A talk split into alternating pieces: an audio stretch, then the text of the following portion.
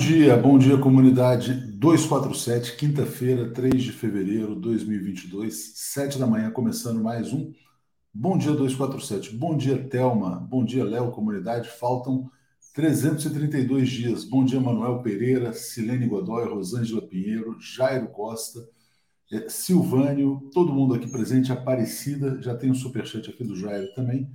O resgate de Lula como estadista tem sido o resgate da democracia que se complementará com o resgate da estadista Dilma. É o caminho natural de volta. Muito oportuno aqui o superchat do Jair, que a gente já vai começar mostrando um vídeo do ex-presidente Lula. Fiz até um react ontem com o Leonardo Stoppa.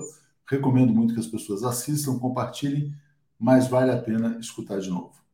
Eu tenho orgulho da presidenta Dilma. É importante que as pessoas saibam disso. A Dilma é uma mulher extraordinária, uma mulher de muita competência.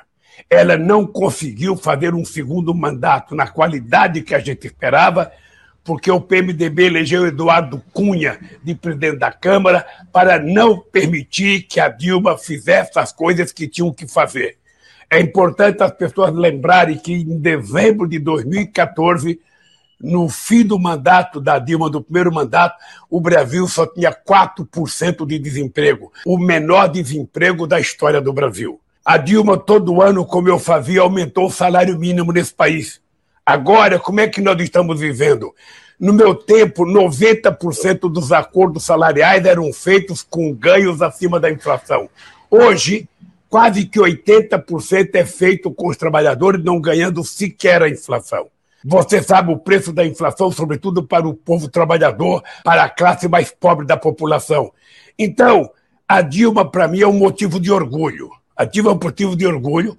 Eu acho que a Dilma foi vítima do Congresso Nacional. A Dilma foi vítima, na minha opinião, de uma conspiração para dar um golpe e não permitir que o Lula voltasse a presidente da República. Mas ninguém vai me intrigar com a Dilma porque eu reconheço na Dilma uma mulher de extraordinária qualidade, de muito caráter, de muita competência ética e uma mulher de muita competência técnica para governar qualquer país.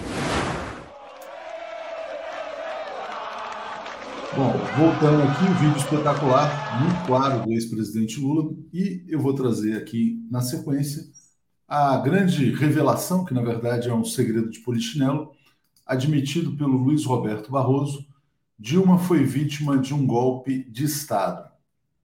É, essa declaração foi feita num artigo que ele escreveu para uma revista, está na coluna da Mônica Bergamo. E o que, que, diz o Barroso? Não, a Dilma não caiu por nenhuma pedalada fiscal. Barroso diz que Dilma caiu porque houve, ela perdeu maioria no Congresso. Bom, o Brasil não tem um regime de governo parlamentarista, o Brasil é presidencialista. Então, o que o Barroso está dizendo é que o Congresso Nacional cometeu um crime contra a ex-presidente Dilma Rousseff. Por quê? Porque não se pode fazer impeachment sem crime de responsabilidade. Ele está dizendo não houve crime de responsabilidade, as pedaladas foram um pretexto, né, e ela caiu porque perdeu maioria. Caberia ao Supremo Tribunal Federal impedir que esse crime contra a democracia brasileira fosse consumado. Mas, como disse o ex-senador Romero Jucá, foi um golpe com o Supremo com tudo. Por que, que foi um golpe com o Supremo com tudo? Porque os bilionários, os ricos brasileiros internacionais, queriam assaltar o Estado brasileiro, queriam assaltar a Petrobras, queriam assaltar a sociedade brasileira, queriam transferir a renda do pré-sal para fora, queriam saquear o Estado, queriam privatizar a Eletrobras. Hoje tem uma notícia no Valor Econômico que um erro de cálculo pode impedir a privatização da Petrobras. Foi descoberto pelo TCU. Vocês sabem o tamanho do erro de cálculo? 230 bilhões de reais. Esses são os piratas, né, que estão promovendo, promoveram o golpe de Estado. Só que o Brasil recuou tanto, retrocedeu tanto, que ninguém mais consegue esconder a verdade histórica. O Barroso, infelizmente, participou do golpe continuado. Foi um golpe continuado. O golpe não se esgotou no impeachment contra a ex-presidente, o impeachment sem crime, ou seja, golpe contra a ex-presidente Dilma Rousseff. O golpe continuou em 2018, quando Barroso, no Tribunal Superior Eleitoral, foi o relator do caso Lula e disse que ele não poderia disputar as eleições presidenciais daquele ano. Né? Hoje o Brasil é governado pelo cara da Operação Farofa. Né? Então, todos esses que se omitiram quando poderiam ter agido a tempo são responsáveis pelo farofeiro e pela grande farofada que há no Brasil de hoje. Agradeço muito aqui a Cecília, viva a presidenta Dilma, melhor pessoa que governou esse, governou esse país, mulher honesta e sincera. Dilma presente hoje e sempre. Então tá aí. Para quem dizia não, não foi golpe, que golpe, golpe, né? Eles gostavam de falar golpe, né? Tá aí. Barroso, presidente do Tribunal Superior Eleitoral, reconhecendo que Dilma foi vítima de um golpe de Estado. Vamos trazer aqui o nosso querido Zé Reinaldo Carvalho e a gente segue com as notícias. Bom dia, Zé, tudo bem? Bom dia, Léo. Bom dia, comunidade. Tudo bem? Muito homem sem, Diga, homem sem honra, diz aqui a Luciana Barros, né, sobre todos aqueles que se omitiram diante do golpe de Estado. Diga, Zé. É muito oportuno esse vídeo do Lula, porque ele diz aí, né? Não adianta querer me intrigar com a Dilma, porque tentaram. Ele fez algumas afirmações que tiraram do contexto as afirmações que ele fez numa das entrevistas recentes e passaram a fazer intriga. Eu quero destacar o seguinte, que a Dilma, as críticas que se fazem a Dilma não é aos seus defeitos. Criticam a Dilma pelas suas virtudes. Dizem, não, porque ela não soube fazer política, não, porque ela não dialogava, ela não recebia. A Dilma não quis se curvar aos chantagistas comandados pelo Eduardo Cunha. Então, é, isso é uma virtude. A Dilma não, não tinha que estar tá dando satisfações a golpistas. E ela segurou a bandeira da resistência até o final. Então, ela se revelou, de fato, uma, uma grande estadista, uma figura humana e política muito digna. Muito, muito importante. Zé, e é fundamental sempre lembrar essa questão do golpe, né? Que o 247 denuncia o golpe desde o primeiro dia, desde a sua preparação e essa, o que diziam que era uma narrativa, não, não é disputa de narrativa, é disputa de verdade contra a mentira.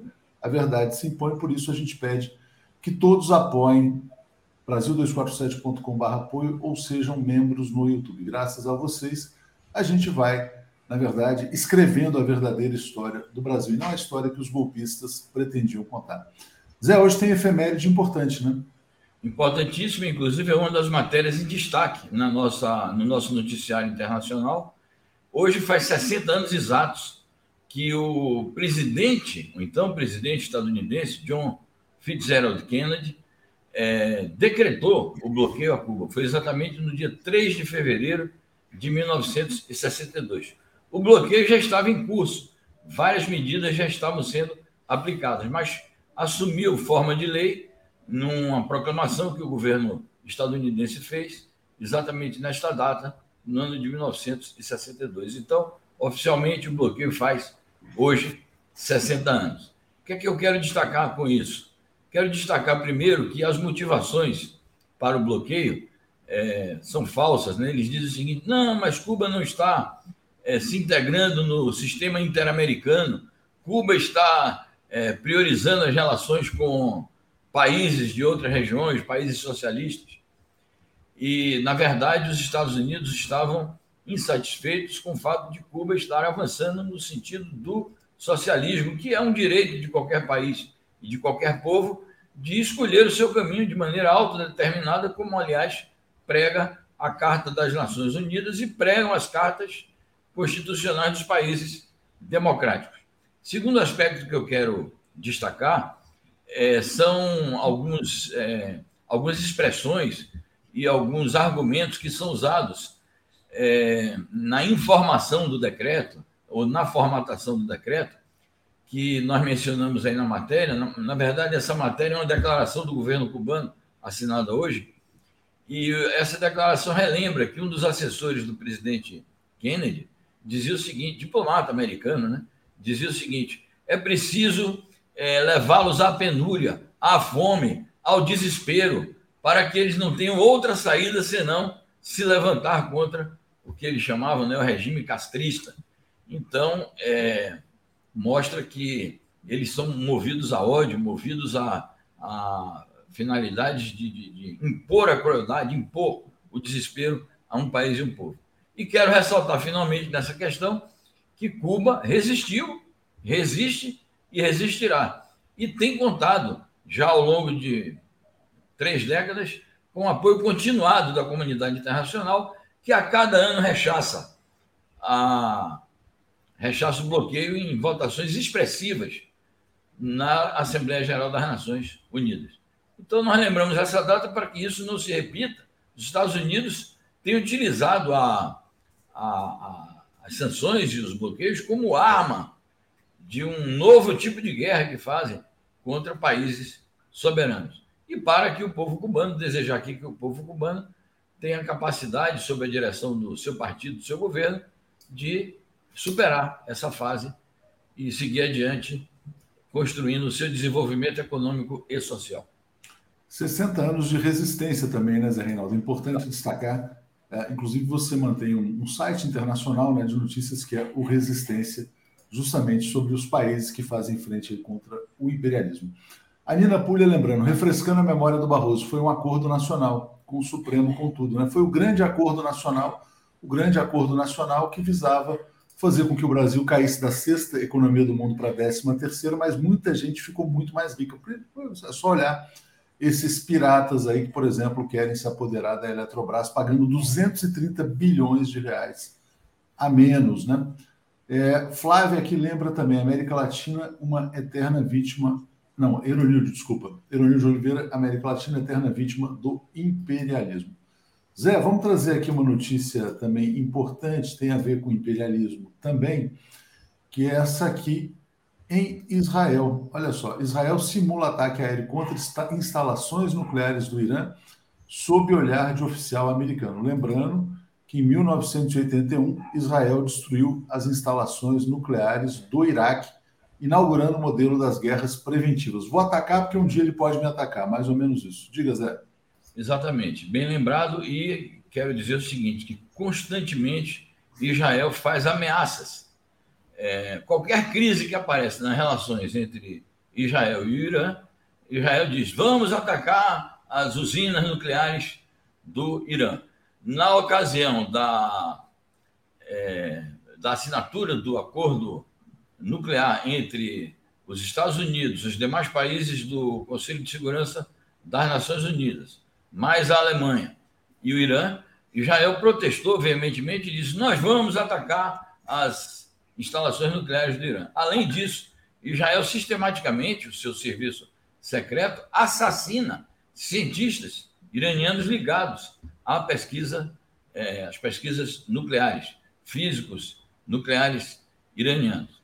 E faz uma campanha sistemática contra a, a vigência desse acordo. O Irã vai fazendo um esforço enorme junto a países europeus para reativar o acordo, tem feito apelos aos Estados Unidos pela reativação do acordo e a gente vê que as, as ameaças israelenses e as pressões israelenses têm funcionado porque os Estados Unidos estão adotando uma posição ambígua em relação ao acordo.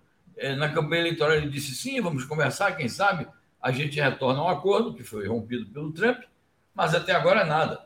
E é ambíguo porque ao mesmo tempo que ele diz que vai conversar com o Irã, ele é, testemunha uma, uma ação bélica dessa natureza, quer dizer, uma ação bélica no sentido de que é uma preparação para um ato de guerra. Então, é condenável sob todos os aspectos, não só a atitude do, do Estado de Israel, mas também da diplomacia americana. É isso aí, Zé. Notícia importante, vamos passar para a próxima aqui, tem muitas coisas acontecendo. Já que está falando da questão nuclear, vamos falar de uma possível parceria entre Argentina e China na área nuclear, que eu acho fundamental também. Pode dar muita, na verdade, assim, é só a gente lembrar né, o que foi a perseguição ao, até aos militares brasileiros quando começou a discussão do acordo nuclear Brasil-Alemanha. China assina acordo de 8 bilhões de dólares para construir usina nuclear na Argentina. Importante destacar que a Argentina se integrou ao projeto do Cinturão e das Rotas da Seda. Diga lá, Zé. Perfeito. Bem lembrado, porque esse investimento que a China está fazendo na Argentina para a construção desta usina nuclear se inscreve no marco desses acordos gerais de parceria estratégica com a China e de inserção da Argentina nesse mega projeto de investimentos e de facilitação de fluxos comerciais que é a nova rota da seda. O presidente é, Fernandes vai à China em breves dias para exatamente sacramentar e anunciar oficialmente esses acordos. Quero lembrar que, no particular da, do investimento da China na construção de uma usina nuclear na Argentina, é, claramente é uma usina nuclear com finalidades pacíficas, né? com finalidades de geração de energia e uso pacífico da energia nuclear. Algo que não é proibido, pelo contrário, é permitido e até estimulado pelo Tratado de Não Proliferação Nuclear. O que o Tratado de Não Proliferação Nuclear proíbe é exatamente o uso é, da energia nuclear para fins bélicos. Então, é preciso ressaltar isso, que vem aí uma onda, ah, mas a, a China está aqui querendo trazer as armas nucleares para a América Latina. Não se trata disto. A China é signatária do acordo de não proliferação nuclear, assim como o Brasil é também, a Argentina. Então, eu acho que não há esse perigo, assim como em relação ao Irã. O Irã é um defensor do, do Tratado de Não Proliferação Nuclear, algo que Israel não faz. Israel não assina o Tratado de Não Proliferação Nuclear e tem clandestinamente armas nucleares, porque ela não admite oficialmente, mas há muitas agências internacionais que já, agências credenciadas, que já é, inscreveram Israel no índice dos países possuidores de ogivas nucleares. Importante informação, você falou também que o Alberto Fernandes vai à China, é, Zé, mas ele está é, ele tá na Rússia. Ele vai hoje vai ter uma conferência de imprensa entre Exatamente. Vladimir Putin e Alberto Fernandes. Vamos ver se eles vão se colocar sobre a questão ucraniana. Muito importante a gente acompanhar também. Quem também vai a Moscou é o chanceler alemão, o Olaf Scholz, que na verdade é o primeiro-ministro, o chanceler, esse é o nome que eles dão lá. É, e está dizendo assim: a situação é muito séria, não podemos ignorar que há um grande número de soldados concentrados na fronteira ucraniana, diz Olaf Scholz. Diga lá, Zé. Perfeito. É, aí, aí tem os seguintes aspectos a tratar. Primeiramente, é, ressaltar que o presidente Vladimir Putin está em plena ofensiva é, diplomática multilateral para tentar neutralizar a ofensiva diplomática e militar dos Estados Unidos contra si próprio. Né?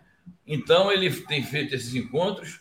Encontrou a semana passada a diplomacia russa, se encontrou com a Alemanha, com a França. É, nesses últimos dias, ele recebeu o primeiro-ministro da Hungria.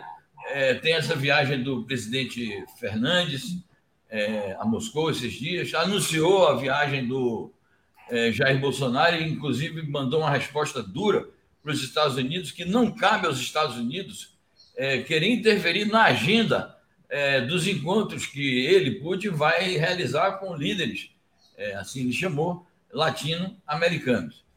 Então, é, a, a, primeira questão a encarar é isso, que o, o encontro do Olaf Scholz com o Putin se inscreve neste conjunto de diplomacia multilateral que o Putin está realizando, visando a neutralizar a ofensiva americana. O outro aspecto é que, é, em várias ocasiões, o Olaf Scholz, assim como o presidente da França, tem revelado é, que tem reticências em relação às tensões militares provocadas pelos Estados Unidos e esse pânico que os Estados Unidos estão semeando a partir da presença de tropas russas que supostamente é de 100 mil soldados na fronteira ucraniana, coisa que a Rússia nega.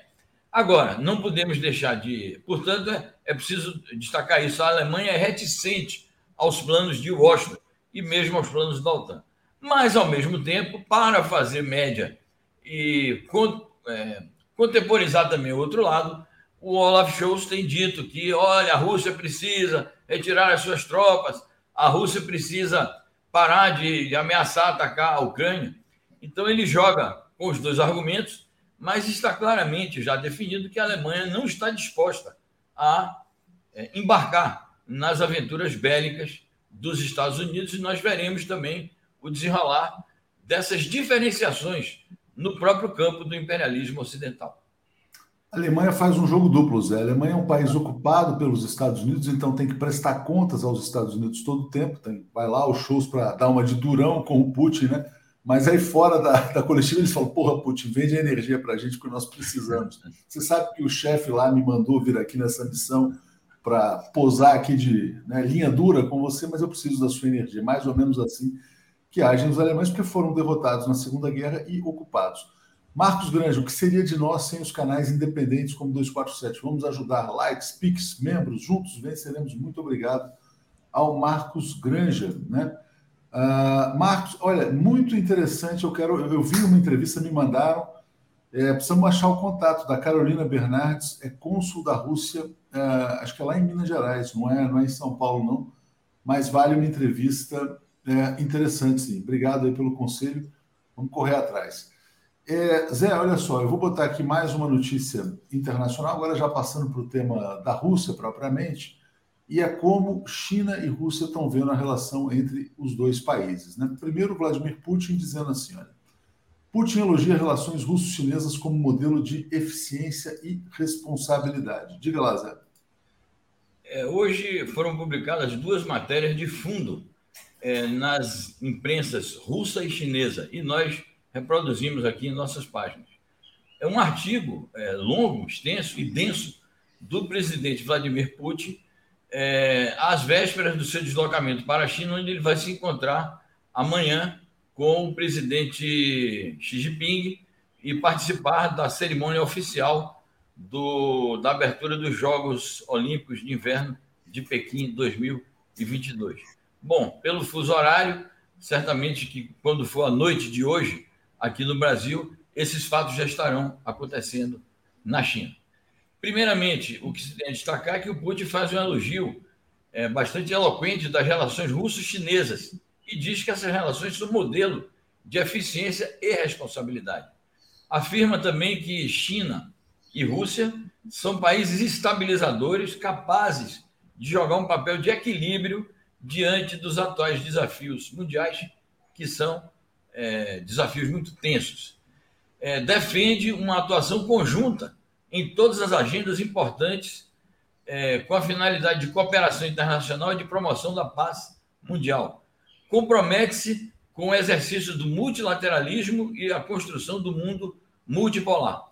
E, além disso, defende de maneira assim bastante firme a cooperação bilateral, que ele chama, e a China também chama de abrangente, que ele denomina uma parceria estratégica orientada para o futuro, cujo primeiro capítulo foi é, há 20 anos, com a assinatura do Tratado de Boa Vizinhança e Cooperação Amistosa, e que vai ter um capítulo novo agora, é, porque espera-se que durante esse encontro de alto nível que os dois presidentes terão, será assinado um novo tratado, e esse novo tratado está se chamando assim: as relações bilaterais abrangentes na nova era. Ou seja, eles vão elevar a um novo patamar as relações comerciais, econômicas, financeiras, energéticas, tecnológicas, é, vão fazer o balanço da, do, do, que foi o combate conjunto é, à pandemia da Covid-19. Aliás, o Putin fez um agradecimento público já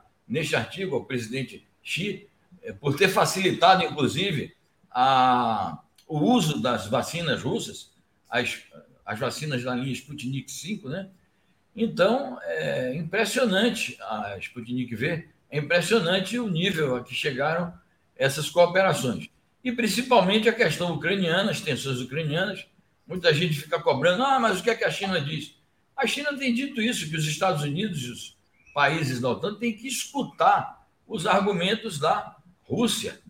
E eu acho que isso será reafirmado, porque no próprio artigo assinado pelo Putin, é, e o que dizem também especialistas de relações internacionais chineses, o assunto virá à tona, o assunto estará na mesa de conversações entre os dois presidentes. Eu acho que é, eu, eu, eu botei esse artigo aqui, Zé, desculpa, só para destacar uh, exatamente esse artigo que saiu na imprensa chinesa, que é a visão da China né, sobre as relações e os dois países sendo colocados como países que estabilizam a ordem internacional. Quero agradecer também ao Eliverson e te passo aí para comentar novamente. Desculpa, Zé. Não, perfeito, é isso. É, é, esse fato em si mesmo já é simbólico. Né? Saiu o artigo na imprensa russa, o artigo na imprensa chinesa. Aliás, a agência noticiosa chinesa reproduziu o artigo do Putin e o Global Times, que é o jornal é, importante sob a direção do Partido Comunista do governo chinês, voltado, mas é oficioso, né? voltado para o estrangeiro, é redigido em inglês, publicou um longo artigo também recolhendo opiniões de acadêmicos e especialistas chineses em relações internacionais que ressaltam é, a, a positividade desse relacionamento e a assertividade também da China, é, como recíproca, né, ao posicionamento já adotado pelo presidente Putin. Então, concluindo, é o seguinte: amanhã, esse encontro entre os dois, na minha opinião, é, vai assinalar uma nova etapa nas relações internacionais, não apenas nas relações bilaterais. Isso marcará doravante é, a conjuntura política internacional. Importante destacar, Zé, a gente vai divulgar hoje, eu e você, um vídeo sobre a profundidade das relações entre Rússia e China, para as pessoas olharem né, detalhadamente, quer dizer, qual que é o grau hoje de parceria que une essas duas grandes nações. O Carlos Carvalho está dizendo, Biden, através da sua embaixada no Brasil, disse que é contra o encontro entre Brasil e Rússia. Pois é, está tendo encontro entre Rússia e Argentina também. E falando sobre o Biden, né, o Scholz vai lá reclamar que tem muitos soldados russos dentro do território russo, né, como se não pudesse haver isso. O que ele deveria reclamar é disso aqui, olha só. Estados Unidos enviam quase 3 mil soldados ao leste europeu. Para quê, Zé? Bom, na minha opinião, os Estados Unidos, que claro que não, ele não pode fazer uma guerra direta à Rússia, é, dois países os mais nuclearizados do mundo, os Estados Unidos querem fazer uma guerra por procuração através dos países da OTAN e, mais ainda, aqueles países da OTAN que pertenceram ao sistema socialista do leste europeu, que são países ali vizinhos à, à Rússia. É, esses países são os países bálticos, esses países são a Polônia também, a Romênia, é, a Bulgária, a Albânia, aqueles países todos que fizeram parte do sistema socialista do leste europeu. E faz parte também desse, é, dessa demarche é, a tentativa que eles dizem: não, isso não está na ordem do dia, está sim na ordem do dia. A tentativa de filiar a Ucrânia à OTAN, assim como a Geórgia, que é um país também que já pertenceu à União Soviética. É, esses 3 mil soldados são adicionais, porque já há milhares e milhares de soldados estadunidenses é, com o uniforme da OTAN nesses países todos que eu citei, nos países é, da vizinhança do, da, da, Rússia, nos países ali da, da, do leste da Europa. Só não há tropas estadunidenses é, na Bielorrússia, nem tropas da OTAN na Bielorrússia, que é um país amigo da Rússia, e com o qual a Rússia vai contar também nesse enfrentamento aí. Tem contado, inclusive, porque eles se queixam da presença russa na sua própria fronteira e a Rússia faz, é, obviamente, de maneira defensiva, exercícios militares conjuntos com a Bielorrússia. Quero lembrar ainda o seguinte, Léo, na, na diplomacia que o Putin vem fazendo, ele conta, além dos países que eu citei e com a China, ele conta também com o Irã. E recentemente houve também exercícios militares envolvendo as marinhas do Irã, é, da China e da Rússia. Muito importante, é, inclusive pode nascer também uma parceria estratégica entre esses três países sobre a Bielorrússia, né? É importante destacar que quando ficou claro que a Bielorrússia não quebraria sua aliança com a Rússia, o presidente bielorrusso passou a ser chamado de ditador, inclusive na imprensa brasileira que segue, a um, atende a um comando internacional.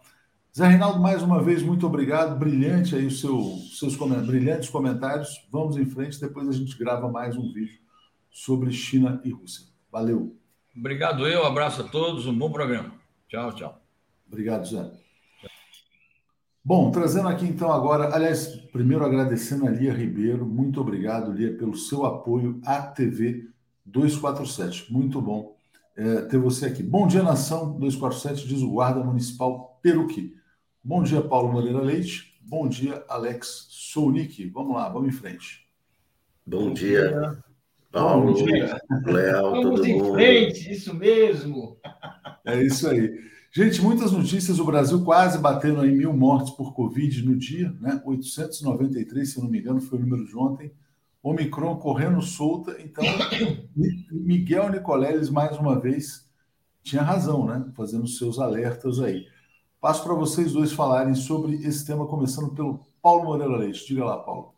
Olha, uh, o que nós estamos assistindo é o efeito, primeiro, da dificuldade de se avançar na campanha de vacinação, de produção de vacinas, de organizar a vacinação. O governo Bolsonaro sabotando como pode a atenção à vacinação de crianças e também a expansão da vacinação.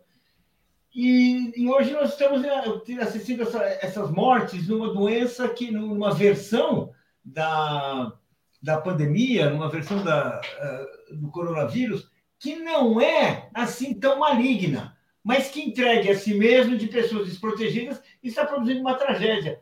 Quase mil mortos, como você assinalou, é assim, a, a, a, alcança as piores previsões que foram feitas e vê-se hoje, com absoluto senso de responsabilidade, de cuidado científico, pelo, uh, pelo grande Nicoleles, que ficou uma voz que clamava no deserto, porque parecia, parecia que o país havia dominado, havia conseguido enfrentar o vírus. Estamos vendo que a coisa é muito pior, continua pior, e continua a exigir cuidados que esse governo absolutamente tem disposição de encarar.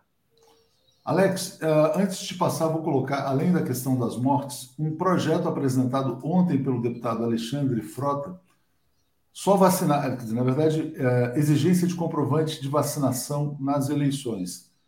Eu botei até uma enquete no ar agora, se as pessoas concordam ou não. Te peço para falar sobre o avanço da Omicron e da sua opinião sobre esse projeto do Alexandre Frota. Não, isso aí comprovante nas eleições, eu acho que é, é não é nem o caso de. É, o que está acontecendo, o que está acontecendo aqui, essa, essa escalada é, de mortes, é claro que tem a ver com a falta de campanha de vacinação. O governo nunca fez, aliás, campanha de vacinação. O, o Brasil está em 56 lugar em vacinação. Chile está em segundo lugar. Portugal está em primeiro. Portugal vacinou 90%.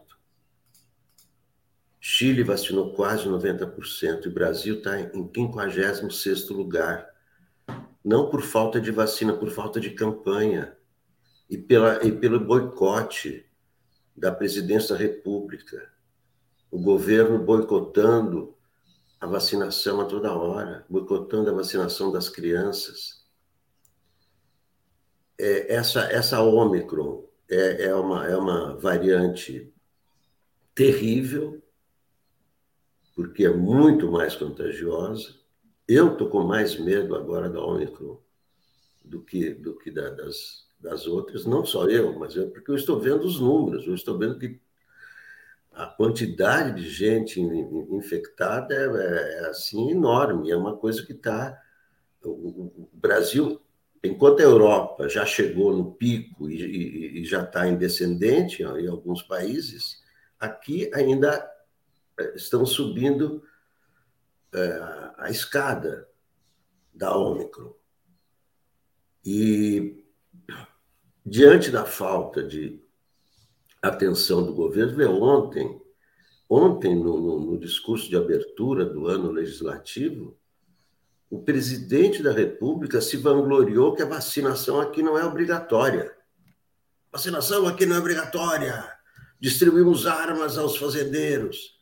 Um presidente que se vangloria que vacinação não é obrigatória, enquanto todos os outros presidentes dizem temos que vacinar, vacinem-se, por favor, entrem na, ele, ele, ele, fala, ele faz o discurso contrário. Então, essa, essa atuação do, do, da, do, do, governo, não é só do presidente, é do governo, é do Queiroga. É do Queiroga. Esse, esse é o resultado. Agora, no, esse tipo de projeto, assim, exigir comprovação da vacina, aí, claro, aí o, o Bolsonaro vai perder porque os bolsonaristas não se vacinam. Aí eu já acho que é uma questão que extrapola, eu acho que tem que tratar de acelerar a vacinação. Só a aceleração da vacinação e, e, a, e a permanência dos cuidados que cada um tem que tomar é que vão, é, vão, vão é, efetivamente proporcionar a queda então, que tem que tem que acelerar a vacinação, tem que ter campanha de vacinação, não ficar discutindo, não ficar entrando em conflito. Ah, então na votação não vai ter.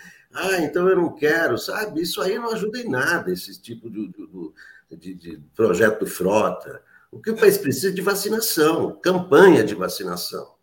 Vou é passar isso, não é ficar é, é, em conflito de ah, então na eleição vai ter vacina. Não, não tem sentido isso. Claro, vacinação, você tá em, é, na, na, na, votação você está em fila ali, não vamos criar problema. Tem que ter eleição, não criar problema, sabe? É como a urna. Quer dizer, esse, esse negócio do, do Alexandre de Frota é totalmente fora, fora de contexto. Oh, vou passar para você, antes só vou dizer aqui, olha, que a gente já tem 722 votos, a 76% das pessoas estão concordando com o projeto do Frota, e, ou seja, ampla maioria e outros 24% são contra, né? É, vou ler um superchat aqui dizendo: Trump, com todos os seus defeitos, ainda é melhor do que Biden e a tensão da Ucrânia só favorece a família Biden, inclusive seu filho que tem negócios lá. É, Paulo, vou te perguntar sobre o projeto do Frota, mas já te, já te peço para emendar numa notícia que eu vou botar na tela, que é essa aqui. Uh, notícia importante, né? Uh, a gente falou de programa nuclear, eu e Zé Reinaldo mais cedo. A justiça começa a ser feita ao almirante Otton, né? A pena dele caiu. Eram 42 anos de prisão ao pai do programa nuclear brasileiro. O que significa que a Lava Jato era um projeto de atacar setores estratégicos da economia. Paulo, passo para você falar sobre tem que ter vacina na, na cabine de votação e também essa questão do órgão. Eu, eu acho que temos que discutir a obrigatoriedade da vacina. Eu, quando era, tinha sete anos de idade, fui vacinado na escola. Se eu cheguei na escola, tinha uma fila, você vacinava antes de entrar na aula. Evidentemente, não havia uma lei dizendo que ela era obrigatória, mas aquilo era uma vacinação obrigatória. A vacinação, eu acho que ela deve ser obrigatória na vida civil.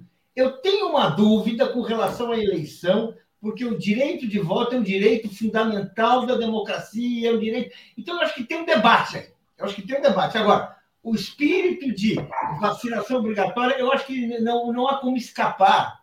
Vamos dizer assim, é a vida humana que está em risco e, e, e defender a vida é obrigação do Estado, é obrigação de cada um também portanto, eu acho que deve ser obrigatório. Eu coloco só essa questão do, do voto, porque nenhuma restrição ao voto, nem a da vacina, talvez seja possível de justificar. Eu não sei, eu acho que é um debate que tem que ser feito.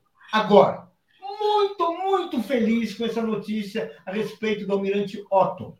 O almirante Otto é um cientista, um dos grandes cientistas brasileiros. As pesquisas dele a respeito de enriquecimento de urânio são, são essenciais ele, ele criou uma tecnologia eh, fundamental para, para, para isso, uma centrífuga, uma, uma, discussão muito importante que assim é, é, é, coloca o Brasil à frente de, dos outros países, inclusive dos Estados Unidos, que é o que explica a pressão contra ele, explica várias denúncias contra o, o, o contra suas pesquisas. Eu acabei de resgatar um artigo que eu fiz, eu me orgulho eh, de ter feito, em 1975, quando ele foi preso pela primeira vez, mil, 2015, desculpa, em 2015, quando ele foi preso pela primeira vez, eu fiz um artigo chamado Almirante Otto é Santos Dumont que deu certo. Para dar assim a importância dessa descoberta dele, dessa invenção dele a respeito da, do enriquecimento de urânio, que eu comparei, e eu me orgulho dessa comparação, com as descobertas do Santos Dumont, com as invenções do Santos Dumont relativas à aviação, o pioneirismo. Ele também foi pioneiro, ele foi muito importante, e tô, estou estamos, todos devemos comemorar. É um primeiro passo para que ele possa realmente recuperar os seus direitos. É um grande brasileiro, um grande pesquisador. A história, a história desse projeto, desse projeto de enriquecimento do urânio, um dia será contada como se deve, e os brasileiros vão poder conhecer, saber que aqui se faz ciência quando quando você não tem, quando você tem autoridades que não querem atrapalhar o desenvolvimento do país, como este governo, como é a Lava Jato.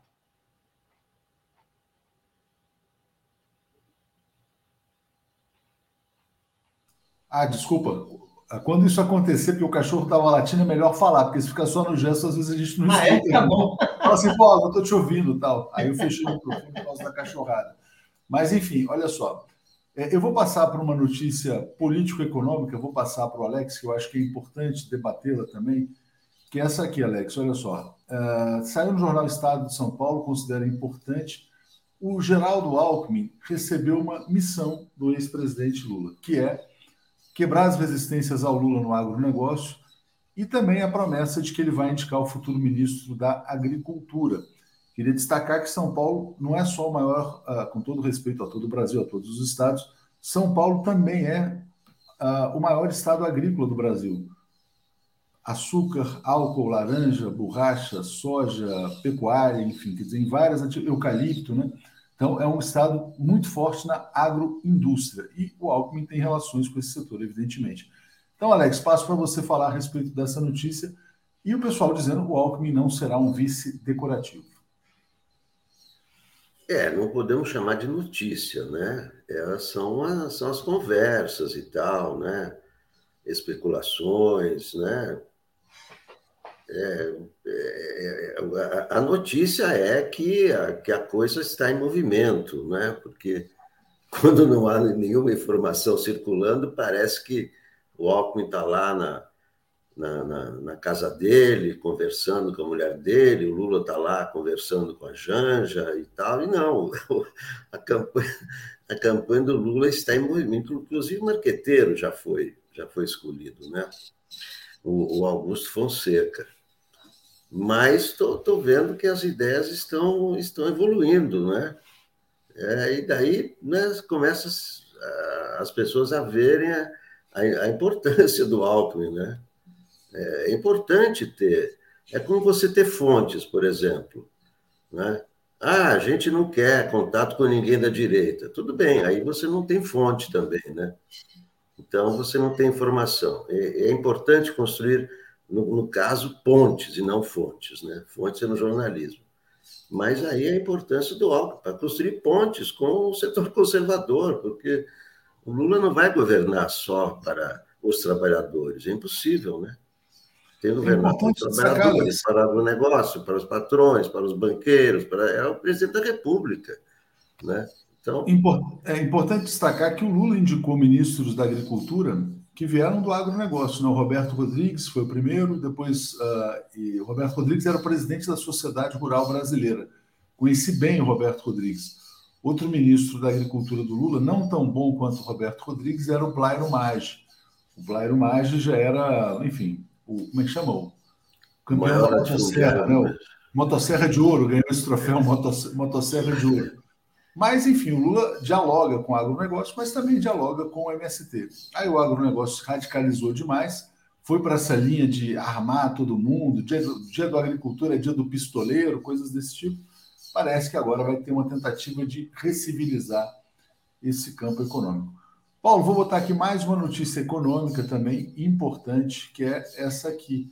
Está no valor econômico. Né? Sabe por que, que vai atrasar a privatização da Eletrobras? Porque o Tribunal de Contas da União descobriu um erro. Um erro no, na forma de cálculo do valor das usinas. Tal. Sabe qual é o tamanho do erro? 230 bilhões de reais. Um dos principais interessados na privatização da Eletrobras é o Jorge Paulo Leman, o dono da Ambev, que apoiou o golpe de Estado contra a ex-presidente Dilma Rousseff. Então o TCU descobriu um erro, está no valor. Ah, foi um errinho de 230 bilhões. Então parece que agora melou a privatização da Eletrobras. Paulo Guedes está revoltado porque o erro foi descoberto. Diga lá, Paulo.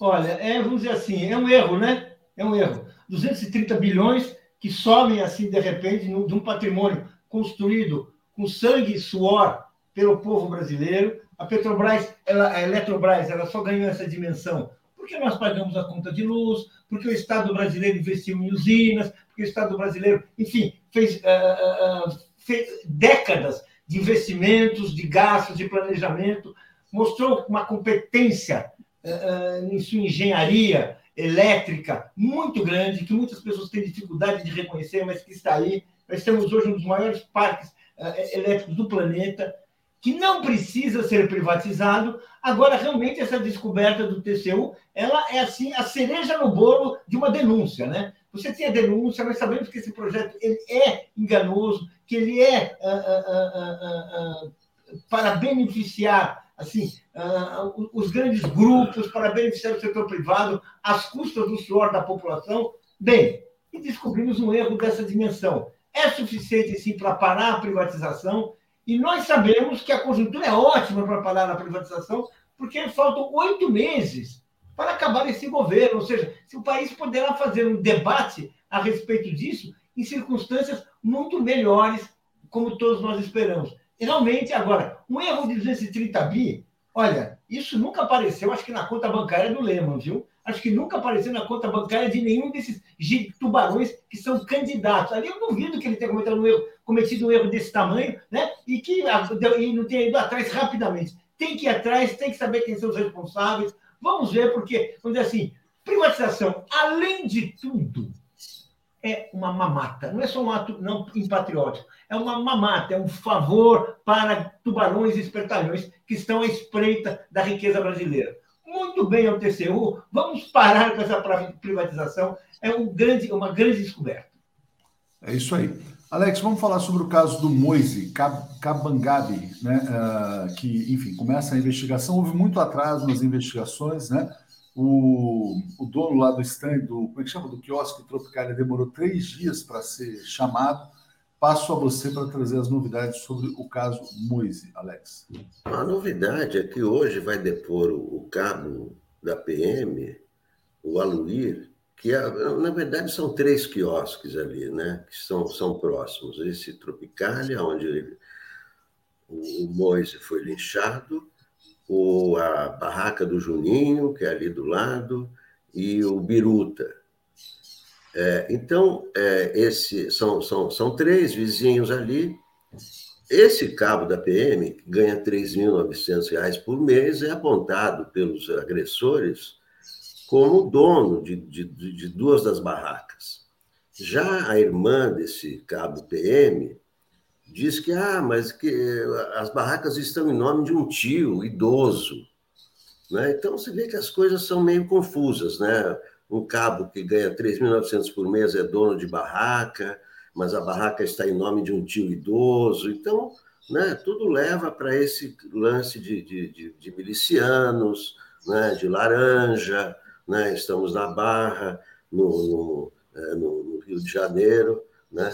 Mas eu estava vendo hoje, é, só hoje eu consegui ver o, o, vídeo, né? Porque é um vídeo que dá vômito, né?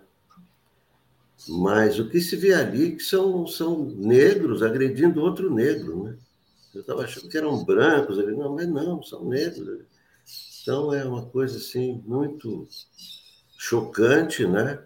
É, o que se vê no vídeo é que o rapaz está abrindo a, a geladeira ali, vem o outro empurra, aí começam a rolar no chão, daí já vem outro tá paulada. É uma coisa assim é, de onda. Bom, é, isso aí vai ser, vai a, vai a júri popular, né? Isso é, é um crime hediondo, né? É um crime hediondo está inserido na lógica do racismo estrutural, né? Porque mesmo que sejam negros, é o que acontece com a polícia. Muitas vezes você tem policiais negros, quer dizer, que abordam os negros porque há pois é, mas aí como é que você vai falar, né? Porque se, for, se são brancos batendo, matando Não, negro, vamos falar de racismo estrutural. Negro né? batendo em negro já é uma coisa, né? É, é racismo estrutural a serviço do dono do quiosque, né? Então, é essa a questão.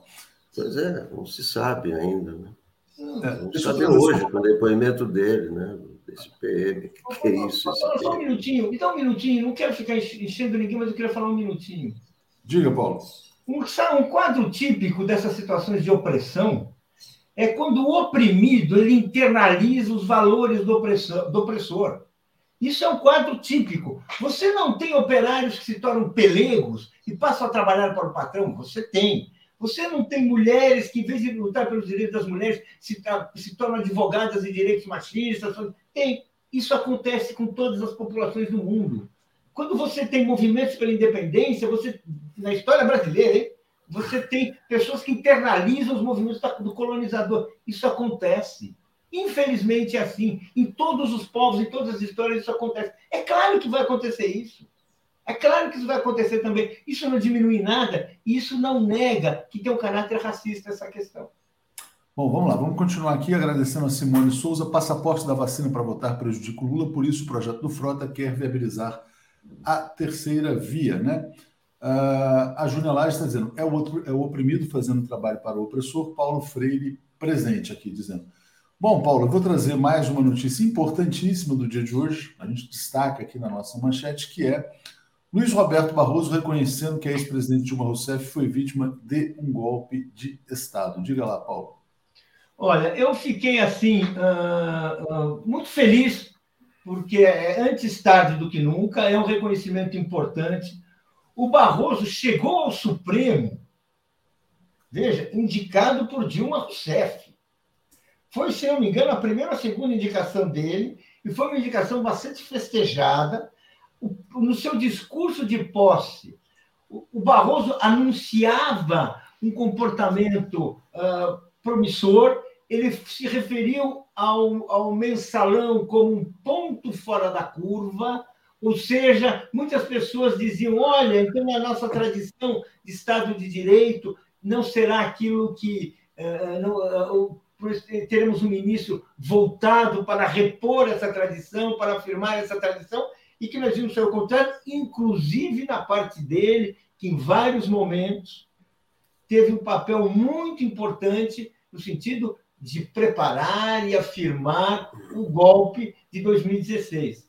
Ele foi um dos votos decisivos como influência sobre o plenário naquela célebre decisão em que uh, o, o, Supremo se rendeu a, a, a, ao tweet do general Vilas Boas. Ele fez uma intervenção ali que teve influência reconhecida sobre o plenário.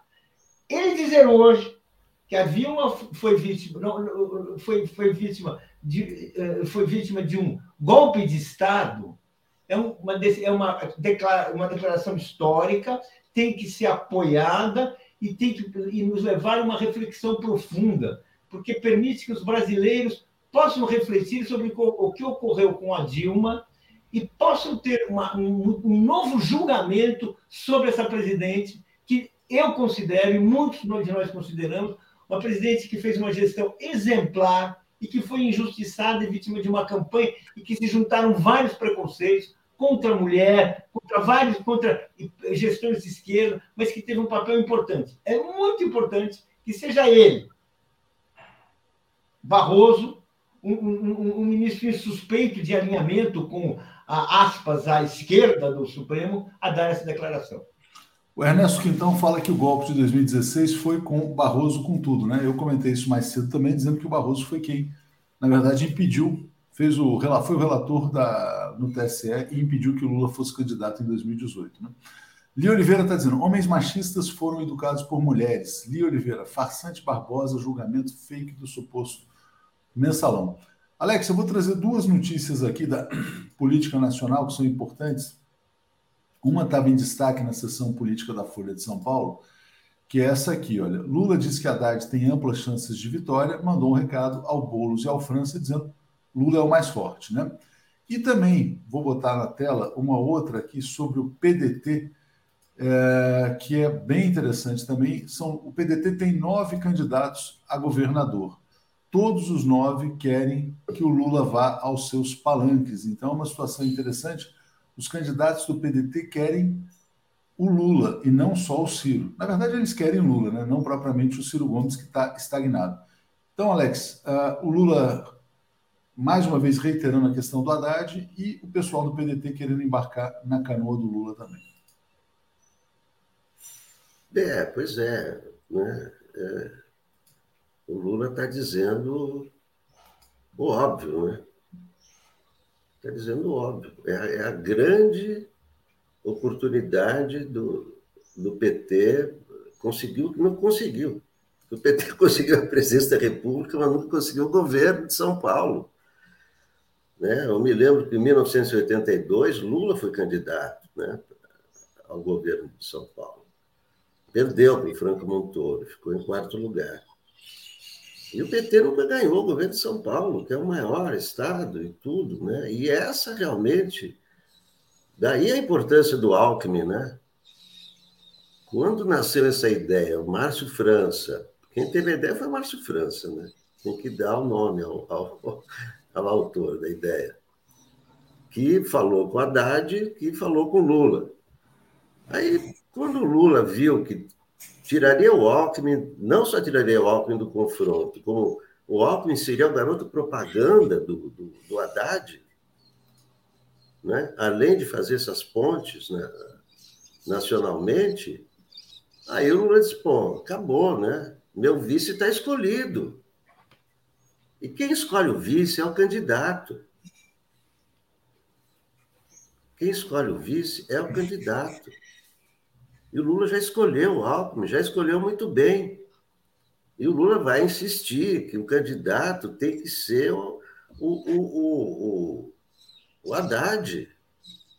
O Boulos pode ser, é, pode sair dessa vez a, deputado, é, pode ser ministro Lula, é, pode ser candidato a prefeito daqui a, daqui a dois anos. É jovem, tem 38 anos apenas. Alex, Pra mas e essa questão, pressa toda? e a questão do PDT? Como é que você vê a questão do PDT? É óbvio também, porque o Lula é, é o imã que atrai a todos, né? O, imã, é, o Lula é o imã, não, não adianta. Pode o Ciro espernear, fazer discurso, né? reclamar, mas o, é, o- né? é isso. O Lula é o sol, e todos procuram o sol. Todos procuram o sol. né? É por aí, faz todo sentido. De fato, ele está magnético, né? atraindo o apoio de todos, como disse o Alex Sonic.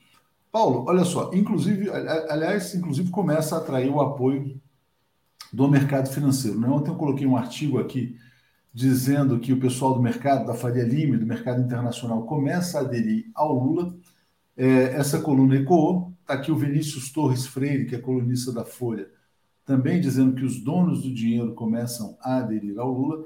Paulo, queria também colocar e mostrar aqui, olha, que essa notícia foi capa da Bloomberg, agência de notícias internacional. Está aqui, ó, Bloomberg destacando o apoio do mercado financeiro global à volta de Lula, foi nossa manchete ontem.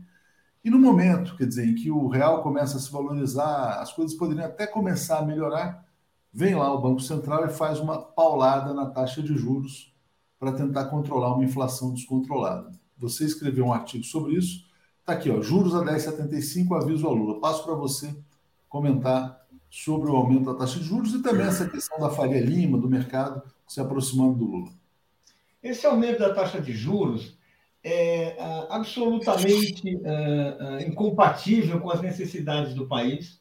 Né? Um país que precisa criar emprego, que precisa estimular os investimentos produtivos, e com juros nessa altura, o que você está especulando é está estimulando a especulação financeira, são os investimentos ah, fora do país, você está ah, estimulando a ciranda, tudo aquilo que o país não precisa. O país já tem um mercado financeiro inchado, gigantesco, incompatível com, com, com a, a nossa economia real, incompatível com aquilo que, que cria empregos. Ou seja, é, é, essa, essa alta taxa de juros ela é a continuidade. Ela é a continuidade do modelo e vamos falar a verdade, temos um problema, porque hoje nós temos um banco, um banco central independente e é o Banco Central que tem o poder de definir a taxa de juros.